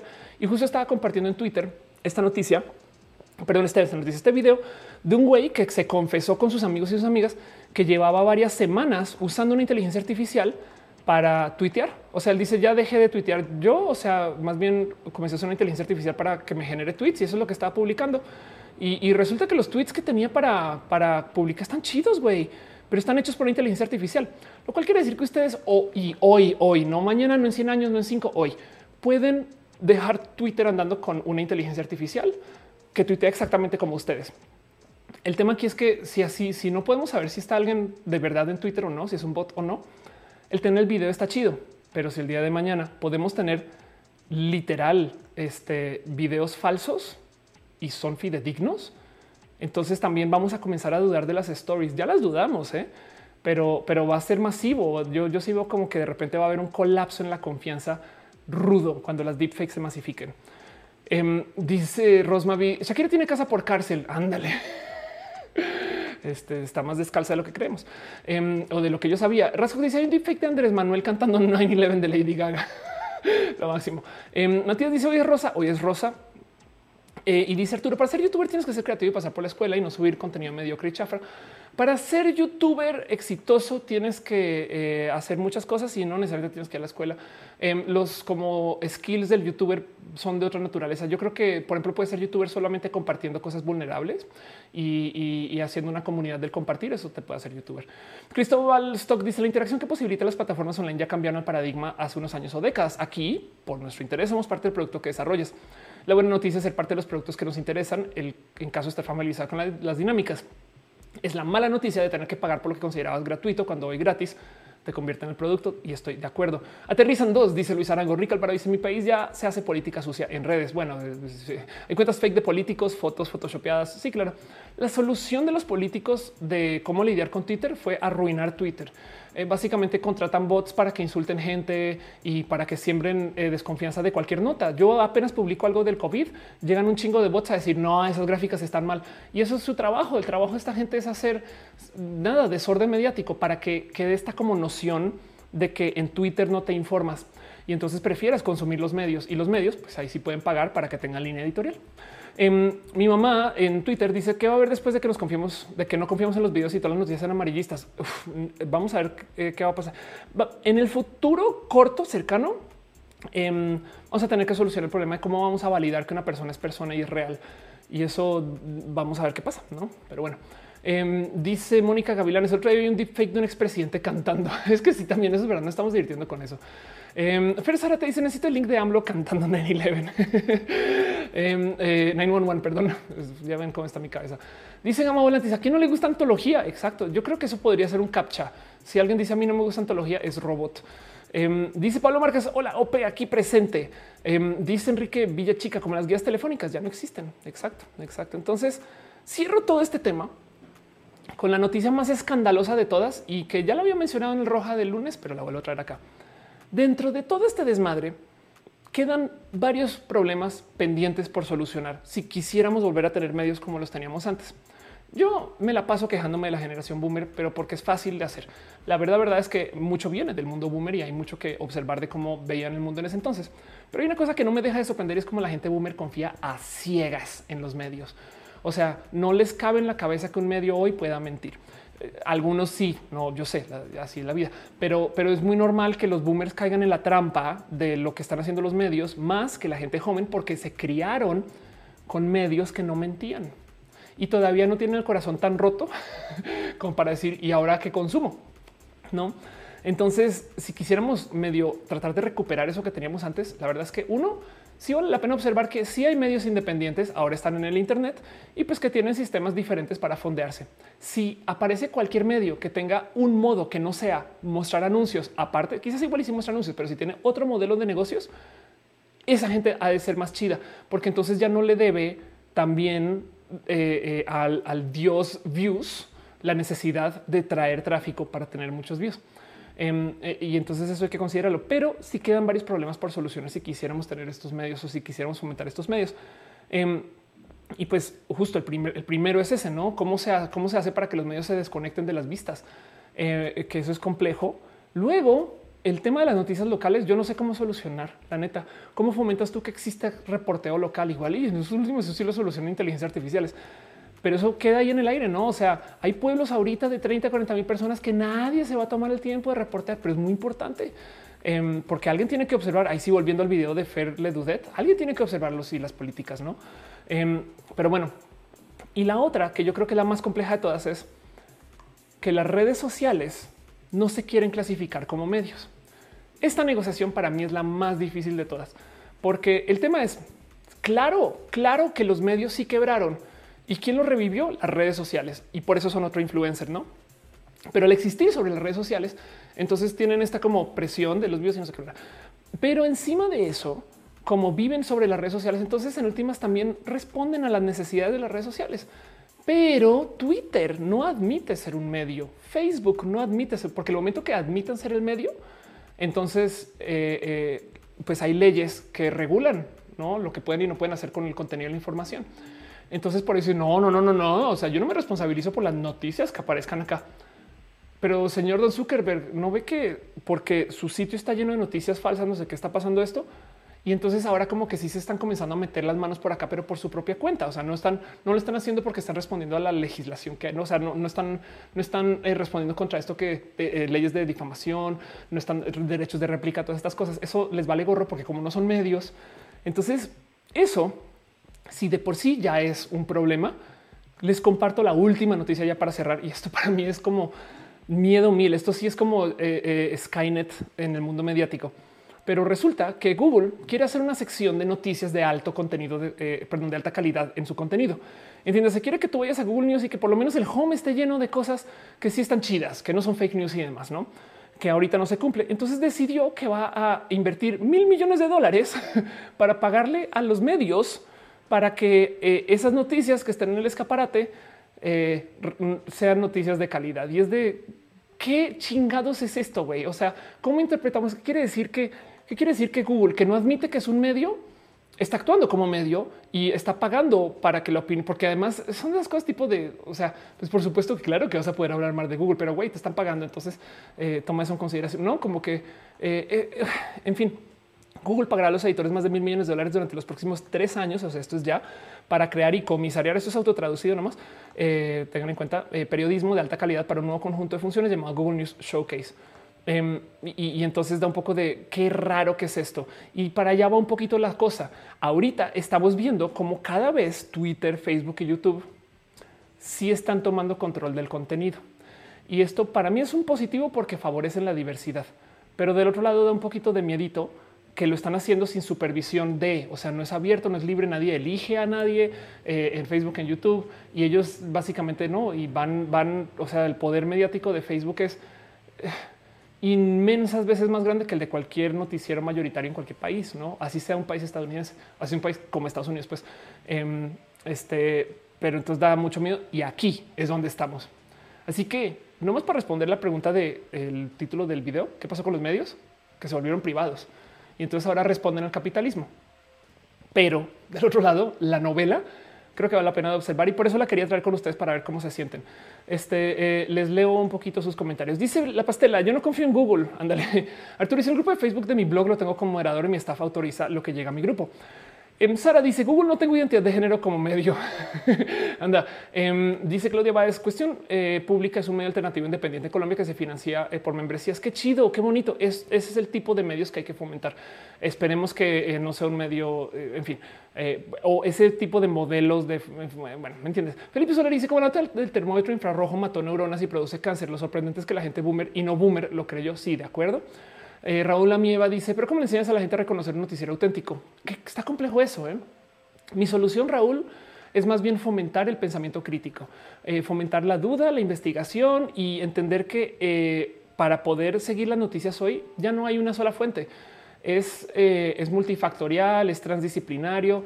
Igual y la verdad se esconde entre Facebook, Twitter, YouTube y el noticiero en algún lugar. ¿no? Y eso implica que si tú quieres investigar algún tema de la verdad, verdad, no puedes solo ver una, fuente y eso hace que el consumir noticias sea tan tedioso que nos lleva al otro problema que mucha gente ya dijo, saben que yo ya ni quiero ver noticias. Y eso es complejo, pero bueno. Em, dice Juan Carlos Arrita, me voy a verte en Twitch. Ok, qué chido, gracias. Eh, dice, pero las resistencias a los medios siempre es generacional. Pasó con la escritura, con el libro, la radio, la televisión, el el internet hoy en día con cada red social. Sí, las redes sociales yo creo que hoy en día ya son aceptadas y más bien el problema aquí es el que viene, ¿no? De paso. Em, Arturo dice: Yo no contesto nada en mis redes sociales.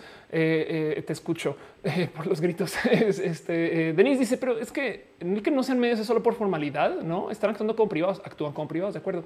Aren dice: Bienvenidos a Twitch. Cristóbal Stock dice: Tener un poco de conciencia del alcance de las publicaciones. Sí, Cronodio dice: Sí, les funcionó bien. Recaudaban aproximadamente uno o dos millones en los primeros meses. La cosa es que es muy barato en Estados Unidos, ya que era un dólar de que estamos hablando. César Hernández dice hace relativamente poco comencé a usar Twitter y la cantidad de bots me parece brutalmente menor que la de Facebook. Eso es verdad. La verdad es que Twitter nos gusta creer que es una red social importante porque eh, tiene a muchos periodistas ahí, pero Twitter es una red social muy pequeña. De hecho, hay más usuarios de Reddit que de Twitter. Eh, creo que hay más usuarios de eh, Pinterest y de Snapchat que de Twitter. En fin, Eh, Rick Alvarado dice: Yo no me informo en los medios en Internet. La cultura del clickbait lo arruina todo para mí. Prefiero informarme de youtubers específicos. Bueno, youtubers específicos es en el Internet o personas confiables en Twitter. Sí, eh, no más ten en cuenta que eh, existe también, pues por supuesto que a estas personas también les pagan por su opinión, ¿no? Y te lo digo yo que vivo de ser influencer. Pues, ¿no? Luis Maclachi se cree por un momento que hoy era lunes. Si tú quieres que sea lunes, hoy es lunes, Luis. Eh, Luis, Luis, Luis McLuich, Luis Clachi. En fin, Michael dice: Te invitas a un ejercicio de ver solo el intro de las noticias de hoy entre Noticias Caracol y Tagesschau, que es, que es en alemán es como cuando dices la intro, es cuando muestran como los balazos, como las cosas que pasó, no ta, ta, ta, ta, en la semana de hoy, tal, en la semana de hoy, tal. Fíjate, Michael, que yo siento que Colombia tiene una buena cultura periodística. De hecho, dentro de todo y todo, eh, los, los, los, noticieros colombianos no sé por qué los veo más formales que otros. Em, eh, o no sé si quizás es que estoy sesgada porque son diversos. ¿eh? En Colombia es muy normal ver a una mujer negra presentar las noticias, normal, más que en cualquier otro lugar. Por México, poco, ¿no? Y entonces como que un poquito de, bueno, igual, en fin. pero, pero prometo me hago una tarea si suena divertido. Em, dice Emole Perfecta, hay forma de escucharte desde Alexa. Eh, em, es una buena pregunta. Eh, estoy como podcast, entonces si me buscas en Spotify, sí, pero los podcasts suben después de que se transmite, o sea, no es en vivo. Santiago Flow dice: Habías eh, nombrado otra transmisión, una página que usaba inteligencia artificial para generar voz con muestras de audio. Em, ya, ya no existe per se, lo compró una empresa eh, pero esta tecnología sé que se usa. Eh, la tecnología de la que yo hablaba es esto que se llama Lyrebird. Lyrebird este, mm, es eh, una empresa que creó una tecnología donde tú le hablas a una computadora, le das, por ejemplo, como 5 o 10 muestras de tu voz y entonces de ahí en adelante te sintetiza la voz. Em, ¿Qué acabó pasando? Lyrebird lo compró una empresa, y esto es bien impresionante, que este, se dedica, a ver si está acá, em, se dedica a, eh, hacer como tipo Slack, sabes, como a organización como de empresas a la cual tú le puedes hablar y entonces puedes como que dejar audios con tu voz. O sea, como que compraron toda esta pinche mega herramientota para usarla en una cosa chiquita acá. Em, pero bueno, ojalá y, esta tecnología vuelva a salir. De hecho, nomás navegando acá veo que ahora hay una cosa que se llama Overdub. Entonces parece que lo volvieron a, liberar o algo así. Pero bueno, como sea, entre Lyrebird y Overdub, ve, acá tienes este, eh, eh, chécalo, es bien, es bien friki porque si aprende de tu voz. ¿Eh? Dice eh, Pastel no somos muchos, pero somos truchos. Acusi yo amo Twitter, pero mucha gente eh, lo está mal entendiendo y ya no está chido. Eh, Cronodio dice respecto a youtubers, he estado encontrando que la visualización de los videos no parte de la convicción de las personas, sino porque es la tarea que necesitan. Eh, sí, eso es verdad. La verdad es que los youtubers están viviendo en una esfera aparte donde em, es como complejo. Pues, los, los youtubers en particular están respondiendo al colapso de la educación y entonces tienen otro motivo de existir. me parece eso muy bonito porque la educación youtuber es muy libre y es muy discutida. No es tan académica por obvios motivos, pero en que es de comunidad hay algo bonito ahí por observar. Le tengo mucho cariño a los youtubers porque chambean un chingo. Pero pues eso están respondiendo a que las escuelas se fueron a la chingada, a que las universidades se fueron a la chingada y a que el conocimiento en sí pues estaba monopolizado por varios centros. No es como lo mismo que pasó con Wikipedia. El conocimiento enciclopédico le pertenecía a como cuatro empresas y llegó alguien a decir no, güey, pongamos ahí una cosa que se llama una wiki y cualquier persona lo puede editar y resultó ser la mejor fuente este, eh, de conocimiento para un sinfín de cosas. Pero Wikipedia lo puede editar cualquier persona. Sí, pero estadísticamente hablando, hay más errores en enciclopedia británica que en Wikipedia. Uriel Montes dice justo pensaba que las apps de dating van a usar bots, ya las usan este, eh, no los van a usar, ya las usan. El roja de lunes era de Soriel, eh, este, pero sí van a usar bots y deepfakes para entretenernos con potenciales amigas y parejas y quizás ni nos enteremos porque nos van a ghostear. Sí, em, para dónde va la tecnología del deepfake? Em, de hecho, es más, voy a ver si lo encuentro aquí rápido. Em, hoy tuiteé otra noticia eh, que me rebasó. Esto, esto, me, me, parece genial. O sea, también los deepfakes ya sabemos que existen, no? Y este, cuando vi esta noticia, me percaté que pues hay gente muy lista en el mundo y yo entonces como que tu momento de pues seamos un poquito más humildes con el conocimiento, porque esto es espectacular. Bueno, les explico qué sucede. Eh, Nvidia hizo una, una, demo donde muestra cómo puedes hacer llamadas eh, por video con uso de deepfakes para ahorrarte ancho de banda. Porque qué pasa cuando tú haces una llamada en video? Pues que estás enviando la llamada, o sea, estás enviando la información del video, la información del audio, el texto, todas estas cosas.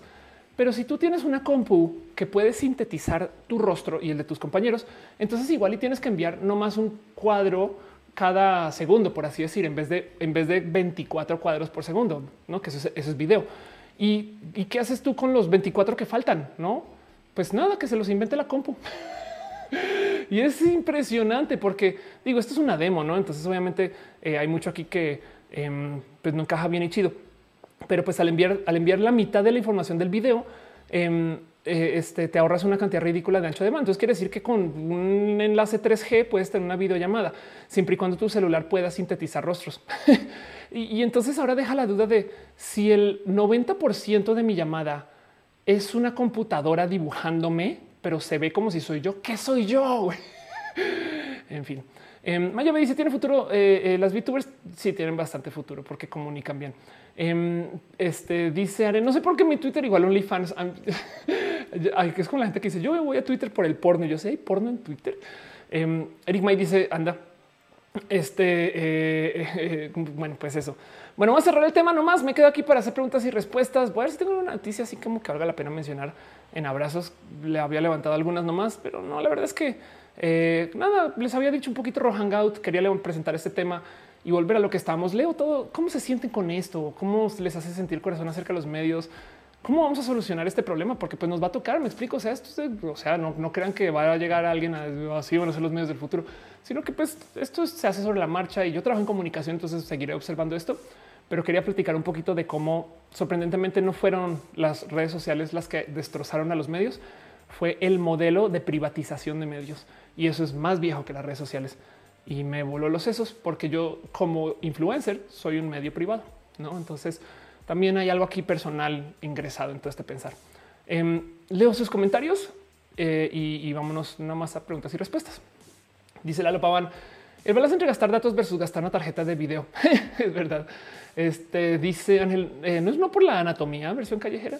Eh, pues si tuviera el performance, sí. Eh, estoy bajando Lyrebird. Pensé que era un software que había que comprar. Ándale. Eh, yo, pensé que era un sitio web, pero bueno, Uriel Montes dice sorry, sí, pero más bien quise decir que va a avanzar tanto que nos van a vender a la pareja perfecta. Ah, eso sí, no lo dudes. No lo dudes 10 segundos. Es posible que alguien por vendernos cosas eh, nos haga una pareja muy atractiva o algo así, sabes? Y, y, te vas a dar cuenta cuando ya estés como en la sexta conversación que es un voto o algo así. Este, eh, pero bueno, este dice eh, MLMNT de RDHD que soy yo, un pastel. Eh, dice Marcos, creo que después de los deepfakes volveremos a ir a conocer a personas en vivo. Eh, eso es verdad. ¿eh? Fíjate que mm, eh, wow, va a tomar nota de esto. Ok, eh, yo no sé, eh, voy a dejar esto aquí. roja VR de verdad.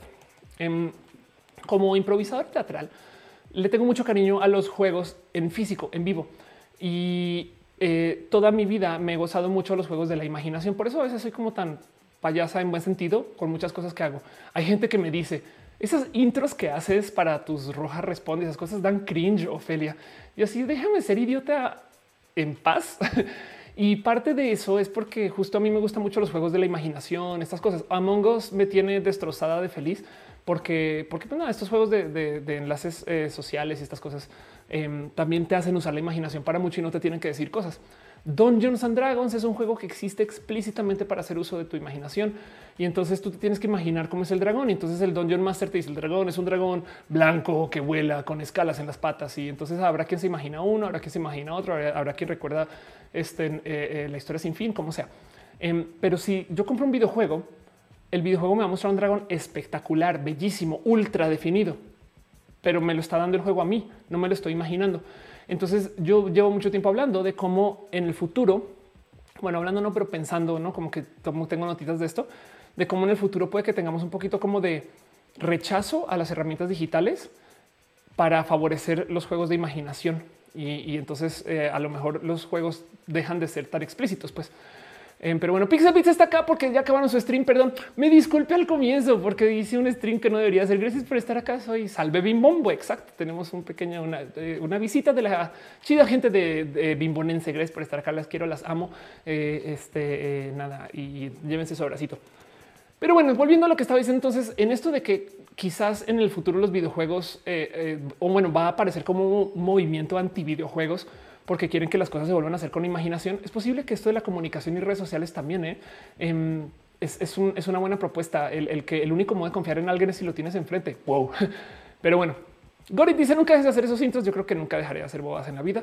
Eh, Rick Alvarado dice es posible que las noticias en el futuro sean preferibles de consumir en un auditorio más que una pantalla. Vamos a ver dónde nos lleva eso. ¿eh? Eh, mi mamá en Twitter, o sea, en fin, dice me hace pensar que ya me, que me va a tocar de adulto luchar contra cyborgs. Bueno, te digo algo, pelear contra un bot en Twitter ya es luchar contra cyborgs. Roy Pelgar dice como, como que muchos esperan que alguien más les dé la información definitiva. Yo creo que sería fomentar que de nuestro pensamiento crítico se nos dé esa información definitiva. Yo estoy totalmente de acuerdo contigo.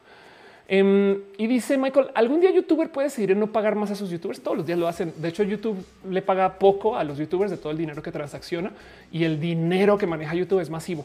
Em, pero sí puede, digo, la verdad es que hay acuerdos, contratos y demás, entonces sería ilegal, pues, pero puede. Eh, profe Talamantes dice: Yo soy youtuber, me está funcionando muy bien acoplarlo a mis clases. Qué chido, profe.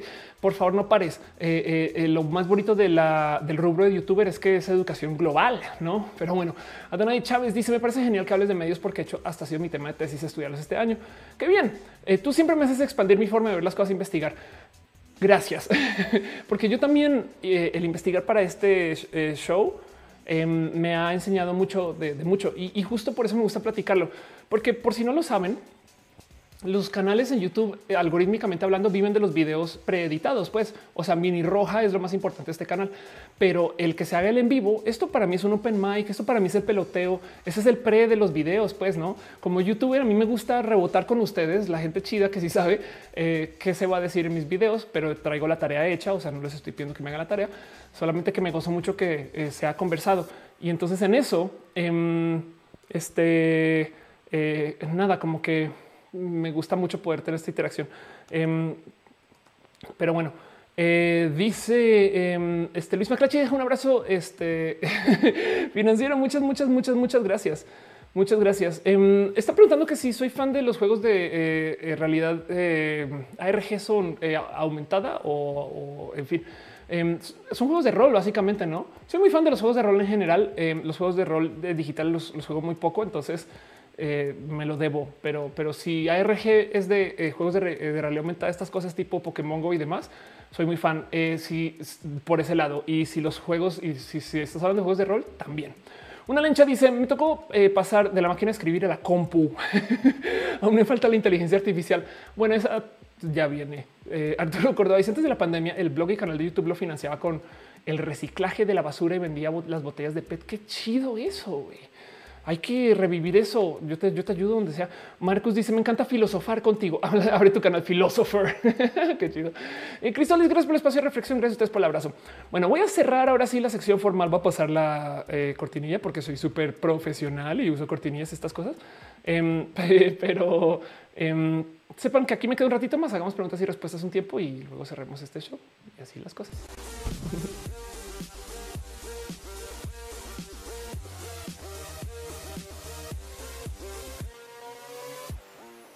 Ay, pero bueno, Quentin dice que si juego Warcraft, no, ya no. Este ya, ya no, no. Este otra vida era eso. Eh, Shusan dice juega Rusty Lake, es un juego de misterio y paradoja. Qué chido, qué chido. Prometo que, que, que lo busco. Rusty Lake. Eh, dice juegos de rol sería algo así como Second Life. Uf, si Second Life es un juego de rol. Em, pues técnicamente tomas un rol, podría ser, eh, los juegos de rol en particular tienen ya una estructura muy formada donde tú crees es un personaje por medio de estructuras dentro del juego, pero parece chiste Second Life también. Em, es una buena pregunta, pero como sea, también los juegos de rol dentro de la estructura son muy chidos. Es Dungeons and Dragons, los, dados y estas cosas, pues. Em, dice Jaroslav, los que entendieron los medios, Ofelia no recomienda la tarea. Exacto. Em, dice César, ¿crees que en algún futuro las grandes disqueras salgan de Spotify? Eh, algo así como hoy algunas empresas salen de Netflix. Es una buena pregunta. Em, es una, sabes que si es verdad que las disqueras deberían de tener sus propios sistemas de distribución y, se subieron a Spotify. Ahora Spotify, eh, ahí donde lo ves, tampoco es tan chido como parece. O sea, em, ya se volvió inmenso el mundo del streaming, pero por muchos años había mucha duda. De hecho, Spotify quebró por si no lo sabían, quién rescató a Spotify y al mundo del streaming México.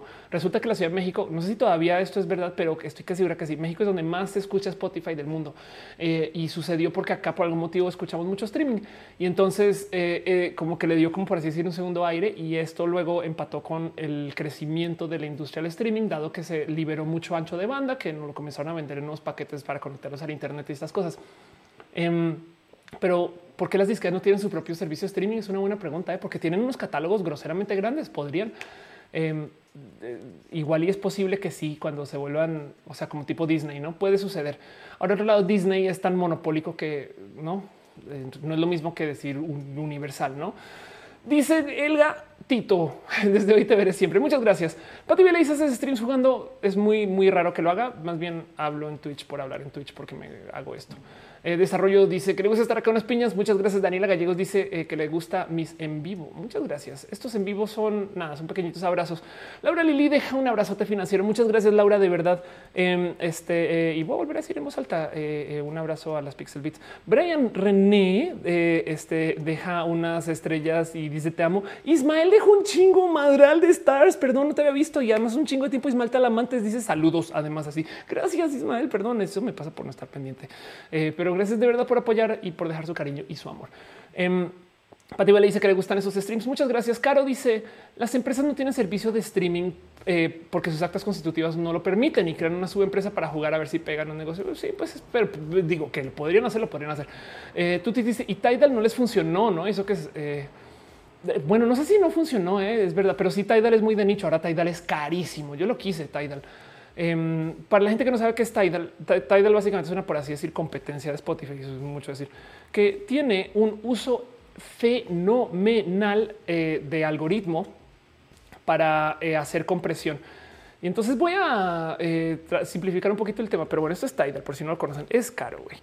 Pero lo que hace Tidal es que em, toma el audio en súper buena calidad y lo comprime, pero de tal modo que en el algoritmo de compresión logra guardar la información, eh, pero queda comprimida. Eh, o sea, es pues, creo que se llama folding, es algo así, pero el punto es que normalmente cuando haces compresión tú borras datos, ¿no?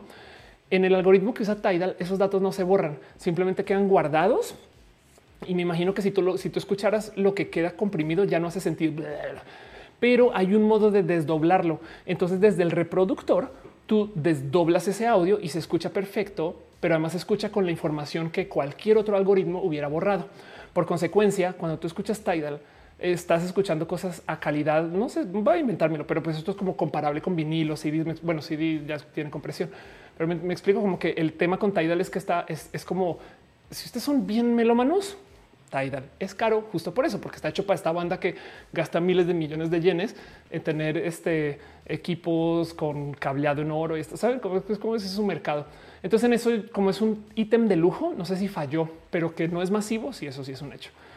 Em, dice Cristóbal, eh, Tidal permite eh, compatibilar la app DJ2. El gatito dice, eh, como le falta catálogo, pero qué sonido tiene, es lo mejor, pero falta catálogo. Anda, qué lástima escuchar eso, pero claro, qué chido.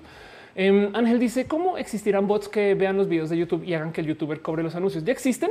este y básicamente nada, descargan la información, pues, y para YouTube eso cuenta como una vista, pues. Eh, digo, tú puedes poner un pequeño script o un software a que abra una tab y cargue el video, no? Nada más que nadie no lo está viendo, pues. Pero bueno, em, dice Fersarat, eh, nos movimos de YouTube a Twitch. No me había dado cuenta que en YouTube va un par de segundos atrás. Sí, eso es conocimiento de insider de Roja. En YouTube hay tantito de demora. ¿Por qué? Porque YouTube tiene buffer. Eh, dado que si se cae, YouTube todavía es como el barquito que mantiene el show andando en caso de que se caiga la transmisión. Dice Mónica, los jueves también hay roja. No, solamente hoy jueves. Los lunes son los lunes de roja y los demás es cuando se pueda. Eh, eh, y así eh, dice Mónica, perdón, Adrián Olivas, alguien quien está usando inteligencia artificial para tomar clases este semestre de pandemia. Es posible, no lo dudes, no lo dudes. Eh, y sin inteligencia artificiales habrá gente que está poniendo imágenes de su rostro para que parezcan como siempre están ahí. En fin, algo ya le hice algunas pensaste sobre hacer talleres o tutoriales. Eh, lo estoy pensando ahorita en el mundo de YouTube. Diciembre es el fin de YouTube. De hecho, si se fijan, todos los youtubers grandotes llega a diciembre, se van de vacaciones y la cuesta de enero es ruda. eh, como que se vuelve a conectar todo pasando Semana Santa a veces. Entonces ese hoyo, no como youtuber es complejo de lidiar. Para mí es muy difícil de llevar y entonces implica ahorrar mucho. Entonces, bueno, eso es vida personal, pero como sea, eh, tengo planeado para este fin de año eh, ya estar publicando contenido educacional y no sé bien dónde ponerlo porque eh, alguien me dijo por qué no lo pones para la gente Patreon o liberar acá unos trozos y demás. Pero si quiero hacer un curso de eso nomás para compartir eso de déjate de cómo ser youtuber. Traigo y lo he venido dando a modo de clases el cómo hablar en cámara, cómo presentar estas cosas de teatro impro. Hay mucho, mucho, mucho, mucho ahí que me gustaría compartir a nivel de clases pero me voy a acercar hacia diciembre para comenzar a generar ese contenido y en el Inter seguirá roja. Bueno, Rosa Roja siempre seguirá, pues. Dice Darwinismo, ¿tienes algún juego que puedas recomendar en tu celular? Si no estás jugando a Mongos, entonces no hablamos. Eh, Carlos L. Castellán dice, ¿por qué los boomers, además de creer ciegamente en los medios formales, también comparten con total convicción fake news de páginas como AMLO, un peligro para nuestro país? porque son más inocentes. Pero es que ahí te vas, son más inocentes porque son más nuevos así éramos nosotros también hace 10 años, sabes? y hubiéramos caído en las mismas trampas. Es este cuento de cómo es que las mujeres manejan muy mal, no?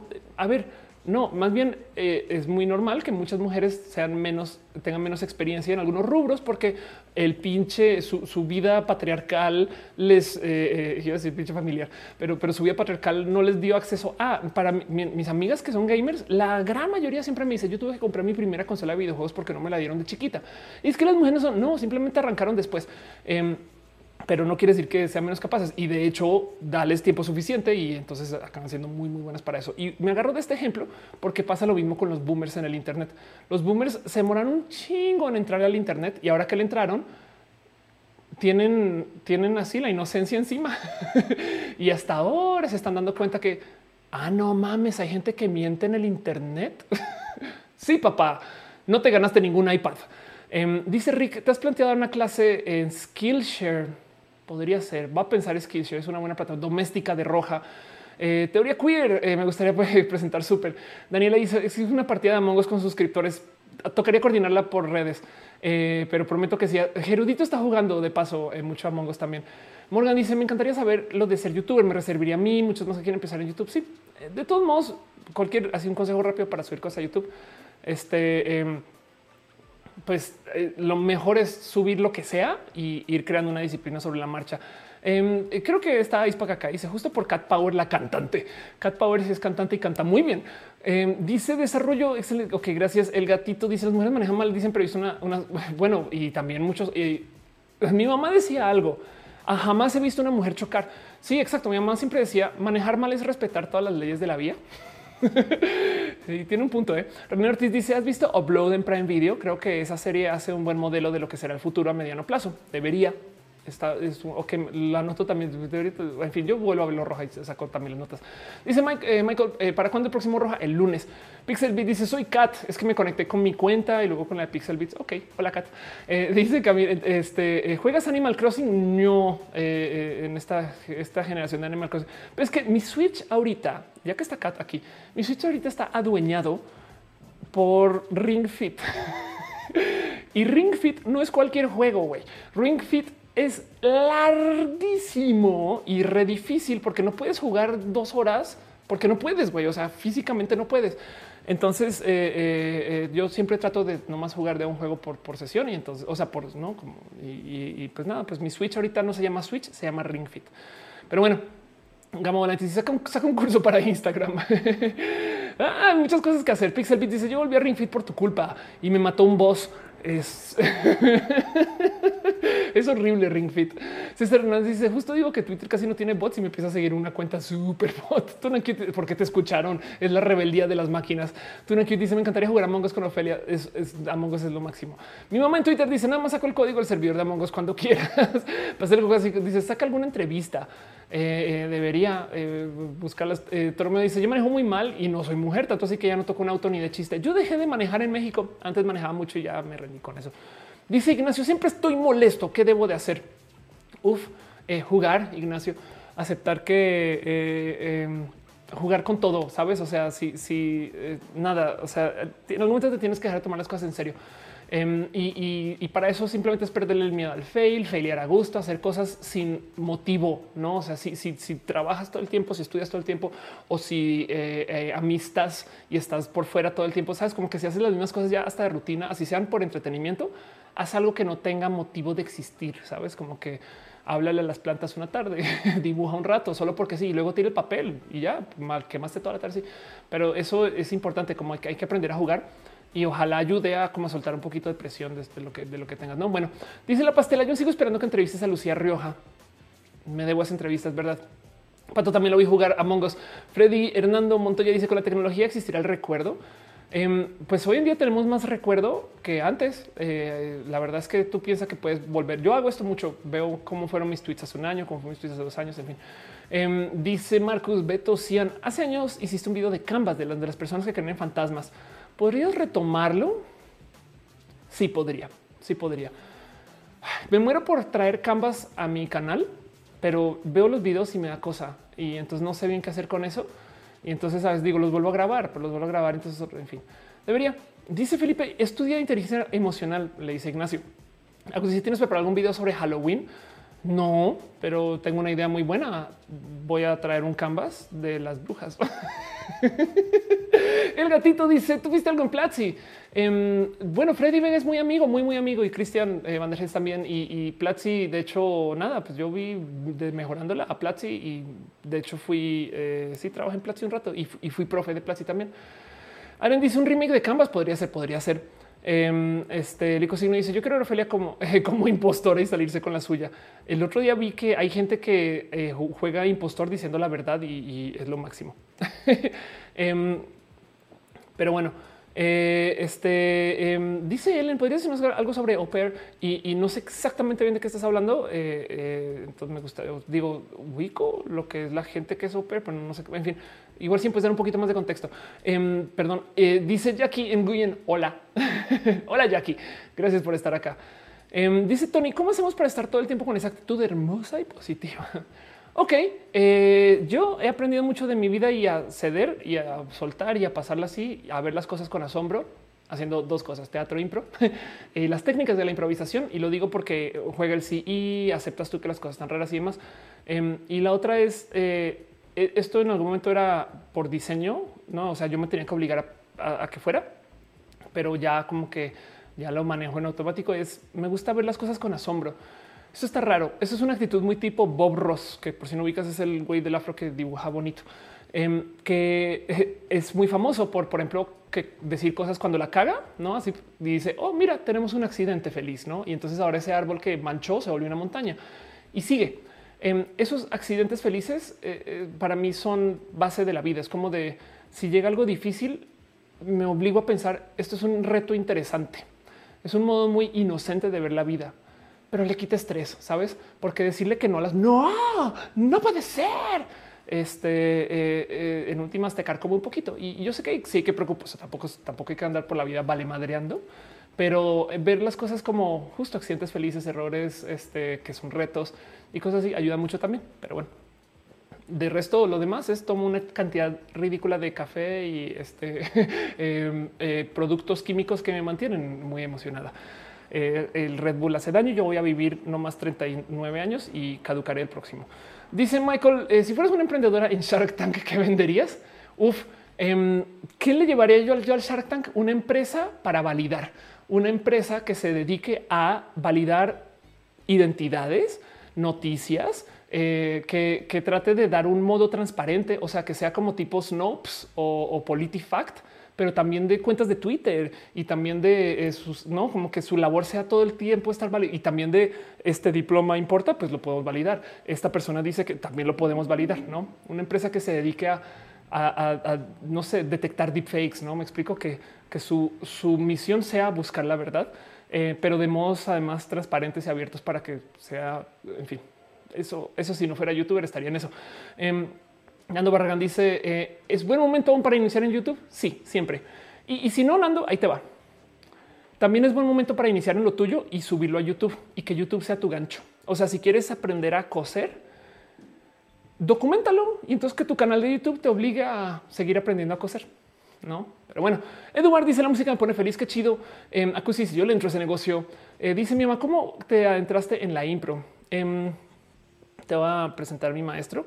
Eh, fue por accidente. De hecho, lo conocí, fui fan de su show. Se presenta en el Cine Tonal aquí en la Ciudad de México. Em, pero y de hecho, todavía enseña impro. Este eh, Piolo Jubera eh, tiene esta cosa que se llama improvisa. Ahorita no hay improvisa. Digo, ahorita no hay nada, la verdad pero, pero nada, es mi maestro de impro y la verdad es que de hecho nomás seguir su cuenta eh, te hace sentir bien porque se la pasa justo hablando de eh, estas cosas que, pues, que en últimas me preguntaron y por buenas actitudes. improvisar es vivir, me explico. O sea, suena como a sacado por, de una inteligencia artificial que genera mensajes de buena onda, pero en este caso me consta que eh, Piolo es inteligente y también eh, no es artificial. Pero bueno, dice señor Cadenciso, me encanta escucharte. Gracias por estar acá. Morgan dice: Si yo sí le entro al negocio donde meto mi currículum, eh, comiénzale eh, y más bien. Y yo me sumo después. Arturo dice: Cada youtuber tiene que ser diferente y buscar su propio objetivo y audiencia. Sí, en general, o sea, es chido proponer. Em, Baruch dice otra vez veladita. Ya estoy cerrando de todos modos, pero gracias por estar acá.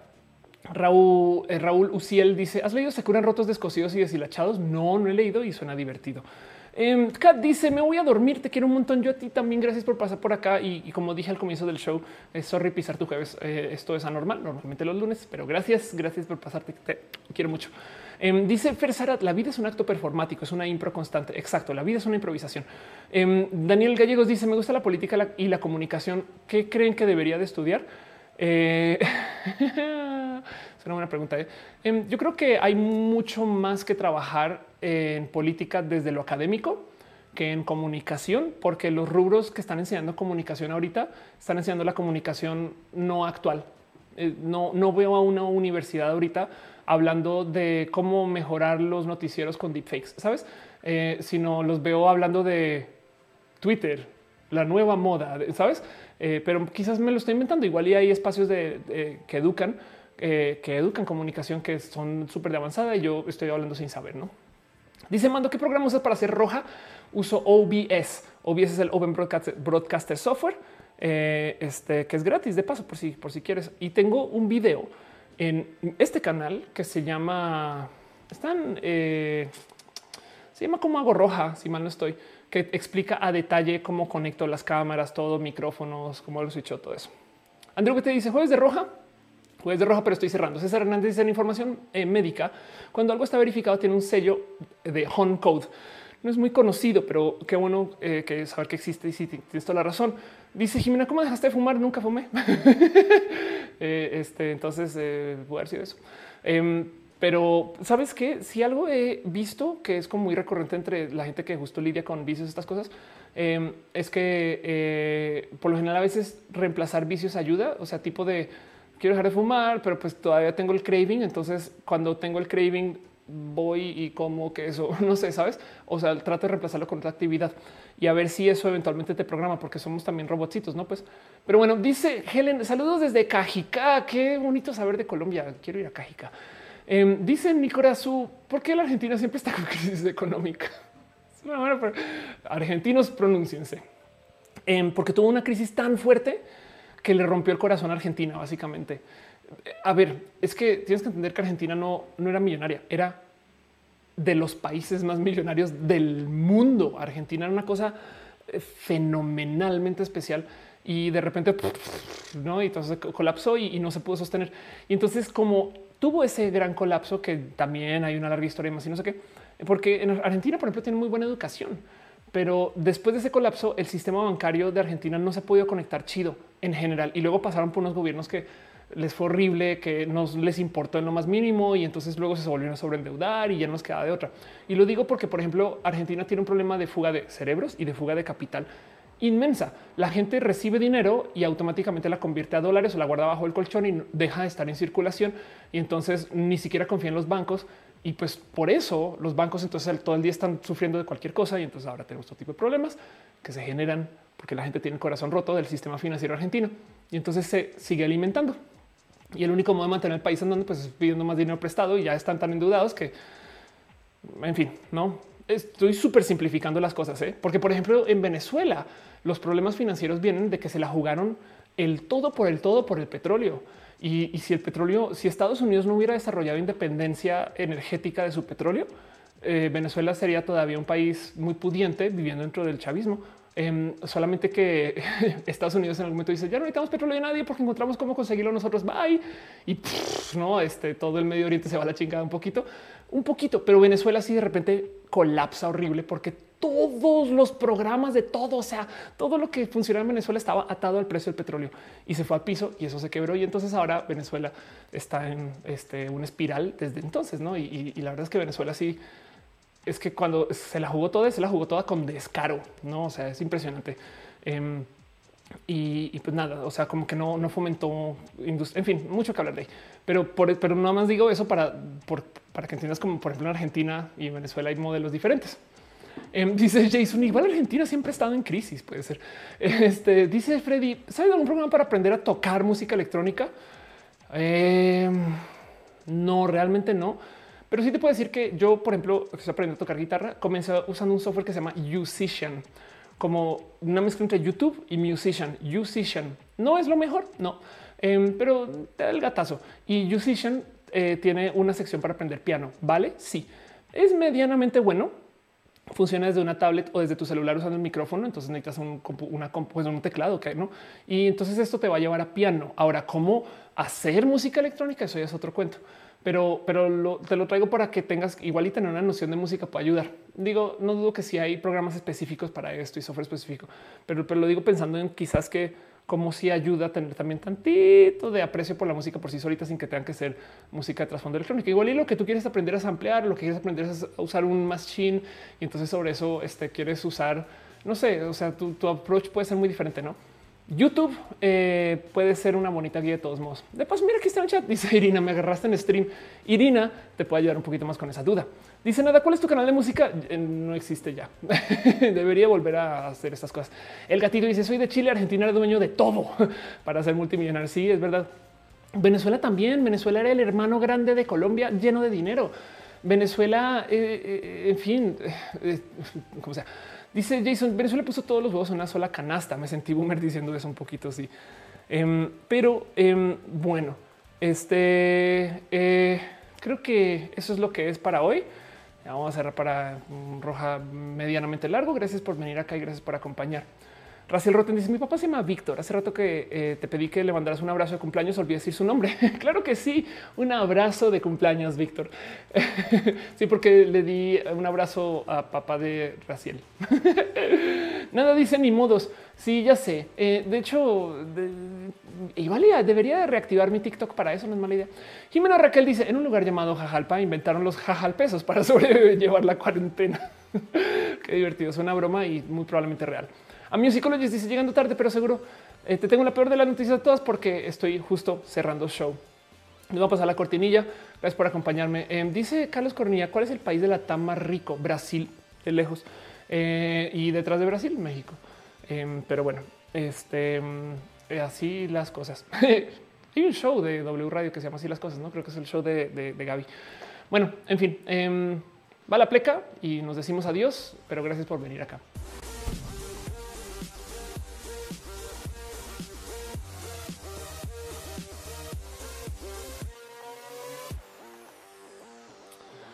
Muchas gracias, gente bonita, por acompañarme en este rosa roja de jueves. Eh, un roja impromptu y que no es planeado para que se haga los jueves, sino solamente lo hago hoy jueves. Este show sucede porque ustedes vienen acá y nos damos abrazos y cariños y hoy nerviamos mucho acerca de los medios y casi que no arrancamos con el tema porque teníamos mucho que hablar. Eh, me gozo mucho que Roja se trata de esto, de dialogar, platicar, no como que no sé, siento que esto de nuevo, es que a veces me dicen, ¿por qué no a un show en tal radio o un show? No? Y, cuando me acerco, no, no, es que en roja es interactivo porque es un diálogo. No, no sé ponerle precio a esto, pero como sea, me, lo, me gozo mucho que esto suceda. Y dice hasta el lunes o mañana o hoy en Twitter también eh, con todos ustedes. Jason Chitio dice, pero per cápita no es Panamá o Chile, el país más rico. Es una buena pregunta. Em, también, claro, cómo medimos riqueza, no? Este dijo Arturo Martínez, dijeron la TAM o tamal. Arturo Córdoba dice TikTok es una porquería. Lo probé, pero no me gustó. pues te digo algo como medio funciona, ¿eh? solamente que igual y tú no eres target. Em, pero bueno, como sea, muchas, muchas, muchas gracias. Gracias por acompañar, gracias por ser parte de esto y gracias por este, eh, nada, pues dejar como que su bonito corazón acá puesto. Y de nuevo, un abrazo súper especial a la gente chida que me apoya desde eh, este, su cariño y su amor financiero en el Patreon. Arturo Aleana Navarro, analógicamente, Javier Tapia, Cuevas Aflicta, Ignis 13, Francisco Godínez, Yair Lima, Trinipe, Ariel R. También la gente chida que dejó sus abrazos financieros, la neta, neta, neta, neta, neta. Rosa Carrillo dice, ¿no sienten que la literatura futurista comienza a tomar forma en nuestra realidad? Sí. Y te digo algo, Rosa, em, me choca que la gente dejó de futurologear porque ya, o sea, como que, como que digo, sí propuestas, pero sabes, como que ya estamos viviendo en el futuro que se propuso en los ochentas, no Back to the Future y demás. Y entonces ahora, y cuando le preguntas ahora a cualquier persona, todo el mundo la visión que tiene el futuro es se acabó el mundo, no? Y es como de y qué tal que no? O sea, qué tal que el mundo se siga volviendo algo más, una plasta por allá que tenemos que imaginar, no sería divertido. Pero sí estoy de acuerdo contigo. La literatura futurista eh, ya la vivimos y, pues ahora que viene, eso, para mí es todo un tema de pasión. Pero un abrazo también a Dylan René Montañez, a Ismael Talamantes, quien me dejaste mucho amor. Ismael, muchas gracias. Josué Yaca, Octavio Seguerra. También Laura Lili G, Luis Maclachi, María Martínez y Jair Lima, gracias por su amor múltiple. Cat Power dejó acá, está dando eh, un Tier One Community Sub eh, gift y Pixel Beat se suscribió con Prime. ¿Qué les pasa? Pixel Beat, ya párenle, párenle. Mucho amor. Sora de que también gracias por su amor y gracias por estar acá y por ser parte de esto. Em, y, nada, saben que esto eh, siempre sucede porque ustedes se suscriben y la neta también el mero hecho de que estén como subs también me parece muy especial. Si son, si se suscriben como ven en YouTube, tienen acceso a las banderitas y entonces este salgan a marchar en el chat también. Pero un abrazo a Maite eh, Iturralde Farias o Farías a House of Science, a Ana Cristina Mo, a Gabriel Mesata, todos sobre Frank Núñez, Lalo Paván, a Magdalena González, Rafita Barrera, Rodrigo Pérez, Gibran Rivera, Jesús Dionisio, Victoria Núñez Pérez, Yolanda Suárez, Joe Cafeína San, Víctor Hugo Curiel Calderón, a María Emilia, Gerardo Maturano, Ricardo Ortiz, Lucero Quilla, a Ferry Hero, a Pasos por Ingeniería, que tiene un canal bien cool de paso a Shirley Medina, Florita Borracha, Carlos Soto, Sina y Morelos Nutrióloga Vegana, a Jenny Ramírez, Ana Velasco Lu, Ana Lu, Mike Lugo, Ale Galván, Jair Lima, a Perruno, H, Catgirl Jessie, a la Pastela de la Cocoa, a Val, Valentina, Sam Silva Flores, a Luis Maclachi, mucho amor, a Pablo Muñoz, André VT el Lut a Carlos Como, Brenda Pérez Lindo, Los Gutiérrez Tigres Aletal, Aranza Seitzer, María Rom Galvez, Oscar Fernando Cañón, Mogli Can, Fabián Ramos Aflicta, Arturo Ale, Edgar Riego, Leonardo Tejeda. Gracias por su amor múltiple y por ser parte de esto. También la gente chida que está suscrita al Twitch. Joe Saurus, Eric da 8 a MLVNDRTHDHD, MLVLNTRDHD, a Elidemar Bacachana, Ballena Gordita, sí, sí, solo sí, pero no. A Wisdom Harris, a Dale Caro, Tía Letal, Fausto Ceturino, a Jorge Agarcu, a Wisterial, a Jorge Mi, a Daniel Guerra, Sora Daisuke, Pena Rubranat, Sandoval, te gracias. Ah, qué chido, Nat. En un abrazo a Mittens, a Dabot FB, a OAP 29, a Deep Star 6, a Calypso Bronter, fan de Star Trek, Deep Star 6, a Jair Lima, Felipe Vampire, Jesús Franco Art, a Musicarina, Carlos Cravioto, a Nekashi, Vegan Mike, a Diana y de Motovlogs, a Maya, quien bajo 117, Garnachita, Bremberán, Diablo, Marihuano, Miss Uva y a Jaime. Gracias por ser parte de esto. Y también, por supuesto, la gente que está suscrita en el Facebook. Mucho amor, Sand, eh, Sand o sea, Sandra Bella, a Gustavo González, a Juan José Alman y a DC Morga. Gracias, gracias, gracias, gracias, gracias. Este eh, eh, así las cositas. Y pues también el mero hecho de que estén aquí, saben, como que también esto lleva a cómo se lleva mi corazón en lugares bonitos. Quiero eh, nomás dejar en claro que cuando yo hago esto de ver quién estuvo en el stream y demás, las redes sociales no siempre me dicen la lista completa. Entonces, si no les leo, déjenmelo saber. Pero un abrazo a Acusia, a Donay Chávez, a Adoquín Agus Ayala, a Alan Arreola Segovia. Eh, mucho amor y un abrazo también para Alejandro Gabriel, Alejandro Cepeda, Alida CGB, a Amelie de Pareceu, a Andrés Medina, Arturo Córdoba, Sánchez MTX, Arturo Martínez, César Hernández Uves, David Rendón Luna, a David Espinosa, desarrollo de proyectos del Bajío. este qué formal desarrollo. A Diana Mateos, a DJ Rocking D, a Edocho, a Eric P, Fernando FTM, a Gareth, a Grecia Zárate, a Irina Gradenko, Hostile Gradenko. Eh, chequen lo que hace, que también hace cosas chidas. A Jason Chitiva, a Jesús Segura a Juan Carlos Arrieta, Juan Manuel de la Cruz Díaz, a la Lopaban, Marcus Beto, Cian MD Plus, a Mitzi Lisette Torres, a Mónica Gavilanes, a Morgan Harper, RKMTT, a Nis Núñez, un abrazo a Real Chican y Raciel Roten y de paso feliz cumpleaños para tu pa. Raciel, un abrazo a Santi SP77, a Sara Magali Rojas, este Sara Magali Rojas, eres Sara de noche, eh, eh, eh, también, em, perdón, ok, ya, a Savka de Plutón, es que vi, vi el avatar y dije qué está pasando aquí. Em, un abrazo a Parangari, Cuaro. Un abrazo a Maverick Tafur Benito, este, a Marcus Beto Cian, a Sapka de Plutón, a Tian Joseph, a Toromeo Puente, a Uriel Montes, a Yaroslav Pino de Pino y a Iván Buen Tello, quienes están en el YouTube. No, si no las mencioné, solamente déjenmelo saber en Facebook si me toca este, hacer scroll y ver porque no me da una lista. Entonces le quiero dejar mucho amor y mucho cariño a Rosa Carrillo, a Juan Herrera, Felipe Solari, Ángel, Michael Boria, a Claudia Baez, a Cristóbal Stock, a Shu San, a Dylan René Montañez. Un abrazo también a Iván Jiménez, este, a Oscar Orlando Songo, a este, Cristóbal, esto que te había leído. Em, también mucho cariño para José Aros Contreras, em, este, Kim de León, Natalia Alfonso. De paso, yo sé que no están, pero si están igual y por si se aparecen ahorita, un abrazo a Selenático, este, un abrazo eh, eh, que más no aparece nunca, pero siempre está eh, a Adri Paniagua. Em, y pues bueno, dice. ok, es Malevolent Redhead. Ya me hiciste mucho daño al explicármelo, porque entonces ahora ya voy a leerlo como es, ¿no? Pero bueno. a ver, y de paso, justo en el Periscope nunca me dice bien, pero dice, es muy divertido, de nuevo, es como la lotería. La lotería de hoy la ganan, eh, bueno, eh, Denise, quien está, yo sé, pero también Topollillo y mi mamá, quien según Periscope es quien está conectado. Pero bueno, un abrazo, Santi SP, eh, a Fer Sarat, un abrazo. Marcos, le gusta mi este. Muchas gracias. Eh, Sara Magalí dice: Mi identidad secreta fue revelada. un abrazo a Mary González, a Maverick Tafur Benito. Dice: Un saludo, soy de Colombia. Em, este eh, y dice mi mamá Denise cuando a veces sí le aparecen que, no apareció Denise em, eh, eh, o, lo dices porque faltamos nosotros, nos dejan al final porque pinche Periscope no da nombres exacto, pero yo sé que ahí están. Em, un abrazo a Fernando. ¿Cómo estás? Fernando NC. ¿Quién más está por aquí? A ver, nomás estoy leyendo aquí rapidín. ¿Quién me dijo? Mándame un saludo. este aquí está JM Berna HZ. Dice: Mándame un saludo, un saludo. Un abrazo a Edu Bar, a Steph, a Teresa Bastida. Eh, y dice Mauricio Camp, porque los políticos todos son todos corruptos, eh, porque el poder corroe, ¿no?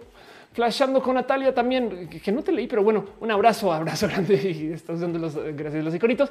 Mónica Gavilanes dice: Me mandas un saludo, un besito, Mónica. Gracias por estar. Camel que desde su dice abrazos a todos, de a dormir. El gatito dice que stream tan lindo todos los lunes. Eh, gatito eh, darwinismo dice: Super abrazos digitales. Exacto, mucho amor, mucho cariño. Pasen bonito, vean muchas series. Hablamos en redes y démonos este, muchos abracitos y así las cosas. Sepan que este tema luego yo lo edito y se publica, toma tiempo, entonces luego lo van a volver a ver en el canal y eso se llama mini roja. Entonces, nada, gracias por ser parte de esto y gracias por dejarme ser la neta, neta, neta. Dice, dice Choco, faltó el diablo marihuano. Es verdad, es verdad. Em, este Juan Manuel de la Cruz, un abrazo. Giovanni Senpai, un abrazo. Eh, eh Redhead dice: Soy Daniel Hope. No puede ser Daniel Hope, Malevolent Redhead y no puede ser todo eso al tiempo. Bueno, si puedes. Diana Mateos dice: Saludos a mi esposo Germán. Eh, eh, eh, saludos, Germán. Gracias por fomentar que esto se consuma. Eh, un abrazo. Arturo Córdoba dice: Te veo en el televisor, te escribo por el celular porque somos bien cool. Decía yo al comienzo del show: somos un show hecho de gente chava que le gustan las cosas de los chavos. Estoy diciendo bobadas. en fin, les quiero un chingo, gente bonita, y nos vemos este despuesito. Y ya saben cómo es. Este démonos abracitos y amor, porque si no, entonces para qué. Bye.